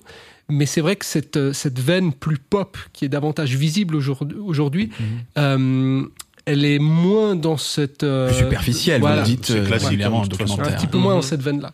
Donc, donc ça, c'est un aspect. Et l'autre aspect, euh, donc on parlait de, de l'international, mais finalement, euh, si on se questionne par rapport à l'international, si on considère rien que le euh, l'ère euh, socio-culturelle qui est euh, l'Amérique latine, bah, on a déjà une forme d'internationalité qui était peu vrai. visible euh, par le passé et qui aujourd'hui compte davantage. Et d'ailleurs, une des conclusions de notre documentaire, et évidemment, on n'a pas un échantillon représentatif, mais c'est que les, les, les personnes euh, d'origine latino-américaine sont pour beaucoup assez fières euh, que une de leurs musiques et surtout leur langue soit représentée à la radio, par exemple, Mhm. euh, il ne soit plus moqué ou euh, vu à travers un prisme exotique. euh, euh, et donc ça, je crois que ça compte aussi beaucoup. Même si évidemment toujours pour être dans la nuance, euh, le, le reggaeton mobilise aussi ces codes exotiques là, mais, mais notamment le côté euh, pays euh, pauvre, euh, trafic de drogue, etc., etc. Le, voilà, Il y a une forme de caricature, tu veux dire? Ouais, exact. Et puis, D'auto-caricature. et puis en fait. du coup, Ouais. bah c'est ça en fait, tu vois, c'est l'auto-exotisation, que, tu vois, ou l'exotisation, c'est-à-dire l'autre il est comme ça et c'est tout, tu vois, il, Ouais. est, il est monothématique ou monodimensionnel, tu vois. Et là, le reggaeton a en tout cas rajouté euh, une dimension au niveau de la création artistique et du et du rapport de force. Ça, c'est intéressant. Euh, Dans le toujours dans cet article de Society que j'aime bien citer parce que je trouve qu'il était vraiment très bien réalisé. Il disait que au niveau de Porto Rico, vraiment, il y a, il y a un esprit de revanche en fait vis-à-vis du, du, du, du grand frère américain. Parce que tu vois, en termes de, enfin, c'est une toute petite île. Et les États-Unis, c'est le gros bloc et tout, et que des, des, des artistes. Là, en l'occurrence, je parle de Porto Rico, mais évidemment, il y a la Colombie et tout même. Tu vois, à ce niveau-là, la petite île qui fait émerger autant de stars et les stars qui regardent les gars de la pop américaine en mode vous voulez percer Ah. passez par nous les gars va falloir chanter un peu en espagnol mais c'est pas grave j'aimerais terminer Oui. par rapport au futur T'as vu comme il prend les commandes régulièrement allez, Vas-y, continue. Ah, C'est pas parce que t'as une émission à la RTS là que tu peux te la raconter. Hein. Ah, c'est en lien avec le futur.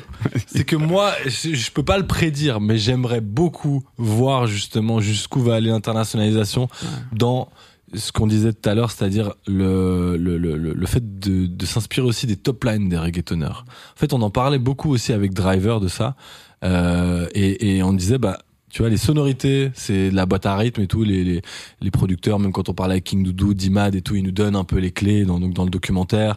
T'as des euh, programmes comme Splice où tu peux aller télécharger des boîtes à rythme toutes faites et tout, c'est une chose. Mais par contre, être capable de chanter avec les top lines des reggaetoneros latinos et reggaetoneras latina, c'est une autre paire de manches, tu vois. Il y a pas Splice pour les, enfin, peut-être ça existe, mais tu vois, des, des grosses top Il y lines. a des gens qui vendent des top euh, lines aussi. Oui, mais oui, oui. T'as raison, mais en plus de ça, tu vois, la question de la langue, même si moi je suis persuadé que le reggaeton peut exister en français, il n'empêche que chaque langue a ses spécificités de la même manière que l'anglais glisse plus que le français et que au au niveau du rap, ça a mis un petit moment avant d'avoir du flow en français.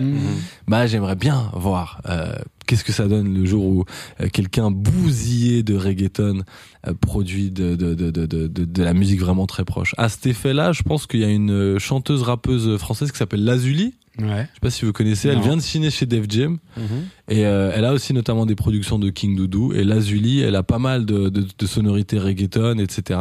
C'est pas encore, encore une fois, dans les top lines, on n'est pas encore euh, Ouais. directement dedans, mais on commence à se rapprocher d'un truc où le projet entier se veut influencé par des vibes afro-caribéennes, latina, tu vois.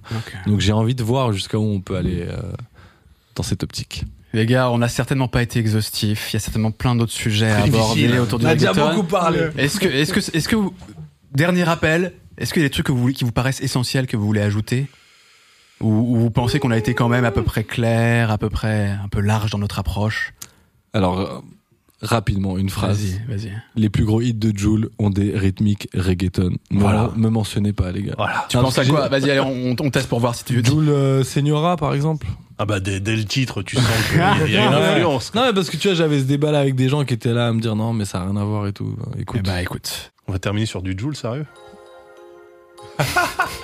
Il est trop bien ce morceau. Je l'adore. suis ailleurs. Ah bah oui. Je vais boire un flash histoire d'oublier le malheur. Je croise une mise, belle fesse beau tailleur. Elle m'a tapé dans l'œil, elle s'est trop mis en valeur. Et en plus là, même au niveau des top lines, euh, ça aurait presque pu être. euh, Ah, euh, ça il- pourrait, Il a ce hein. côté un peu larmoyant et tout. Ah ouais, ouais, ouais. Ok, moi mon mot de conclusion c'est ça. Vous savez, ce qui fait la force du reggaeton, c'est qu'il arrive à nous faire danser, y compris sur des thématiques méga deep. Et ça, pour moi, c'est une qualité d'artiste de manière générale, mais là, au niveau d'un genre musical, tu vois, je prends souvent la comparaison avec Stromae et Papa Outé. Oui. Papa Outé est super deep. Aleron Danse aussi était un morceau plutôt deep euh, sur le burn-out, la fatigue au travail, tout ça, tout ça. Il a réussi à nous faire danser là-dessus. Et la gasolina, c'est les, les problèmes géostratégiques. c'est vrai, non mais c'est vrai. Non, non, non, mais tu vois, par exemple, Bad Ouais. Bunny, Bad Bunny, il a ce côté, euh, dans sa voix, il a ce côté hyper euh, euh, profond, mélancolique, deep, les, les ruptures amoureuses, les, les, tu vois, t'as le cœur brisé, etc. Et pourtant, tu vas aller faire la fête. Et ça, c'est, je trouve, méga fort. Et il y a évidemment d'autres morceaux de reggaeton qui parlent, voilà, de, de, euh, de problèmes de violence domestique, etc. T'en as plein, tu vois. Mais pour moi, quand t'arrives à faire danser des gens sur des thématiques méga deep, je trouve ça très fort. Et notamment Bad Bunny, il a, il a une émotion qui transmet à travers sa voix, qui est, moi, en tout cas, ça me connecte euh, el corazón. Vous savez, je voulais terminer avec des recommandations, les grands, les grands tubes, les grands essentiels, pas que tubes d'ailleurs, mais les grands essentiels du reggaeton. On va faire ça par écrit si vous voulez bien. On vous demandera une petite liste, on la Bien mettra sûr. dans la description. Venez sur YouTube pour voir dans la description. Euh, si vous nous écoutez en audio par exemple, c'est facile à trouver. Et comme ça, vous aurez une petite liste un peu des, des essentiels pour découvrir le reggaeton en fait. Ça vous Ouais. va C'est un expert là-dedans. Ouais. Ouais, puis je voulais surtout euh, vous remercier en fait. Euh, attends, tu parce rigoles qu'on a, on a, on a pris beaucoup de plaisir à échanger avec vous. Euh, Et, euh, et on a, ouais, en tout cas, je parle pour moi, mais j'imagine que José partagera ça. Euh, On a beaucoup apprécié aussi votre ouverture euh, par rapport à ce genre musical. Et puis, euh, puis ouais, bah, c'est toujours C'est notre intéressant. spécialité. C'est notre spécialité. On est, on est ouvert et tolérant. Absolument. C'est- Aïe. C'est l'émission de l'éclectisme, de l'ouverture DLT. C'est moi, j'aime ça. DLD, DLD, DLD, pardon. dans le le Dembo. non mais vraiment merci et puis merci aussi à toute votre équipe parce qu'on a Eh bien, beaucoup parlé là et On euh, remercie en évidemment, régie, euh, on remercie évidemment la bouclette qui nous aide à faire cette émission. François qui va faire le montage aussi. Merci François. Euh, Daz, je te remercie. Je remercie Thomas Un aussi. plaisir. Et puis les gars, et tu, tu, tu nous remercies. Non, c'est nous. Vous êtes venus nous voir de Suisse, de Genève. C'est vous, merci. Incroyable. et salutations à nos euh, compères avec qui on a produit vraiment Toute la reggaeton, team, fois. absolument. Stéphane Rena, Ishi Khalad, Julien Girardin, Jet d'encre. Ouais. On Un- vous aime. un Allez grand- voir Reggaeton Theory. Un grand bravo à tous. Effectivement, Reggaeton Theory Très très bon. sur YouTube, vous le trouvez très facilement. C'est passionnant. C'est une belle prolong, un beau prolongement en plus de notre discussion avec un peu plus de concrétisation. Parce que tu, tu vois des exemples, etc. Tu vois les gens qui t'en parlent, des acteurs de la scène. C'est trop bien. Allez voir ce truc. À bientôt. Ciao tout le monde. Bye bye. Merci encore les gars. Ciao.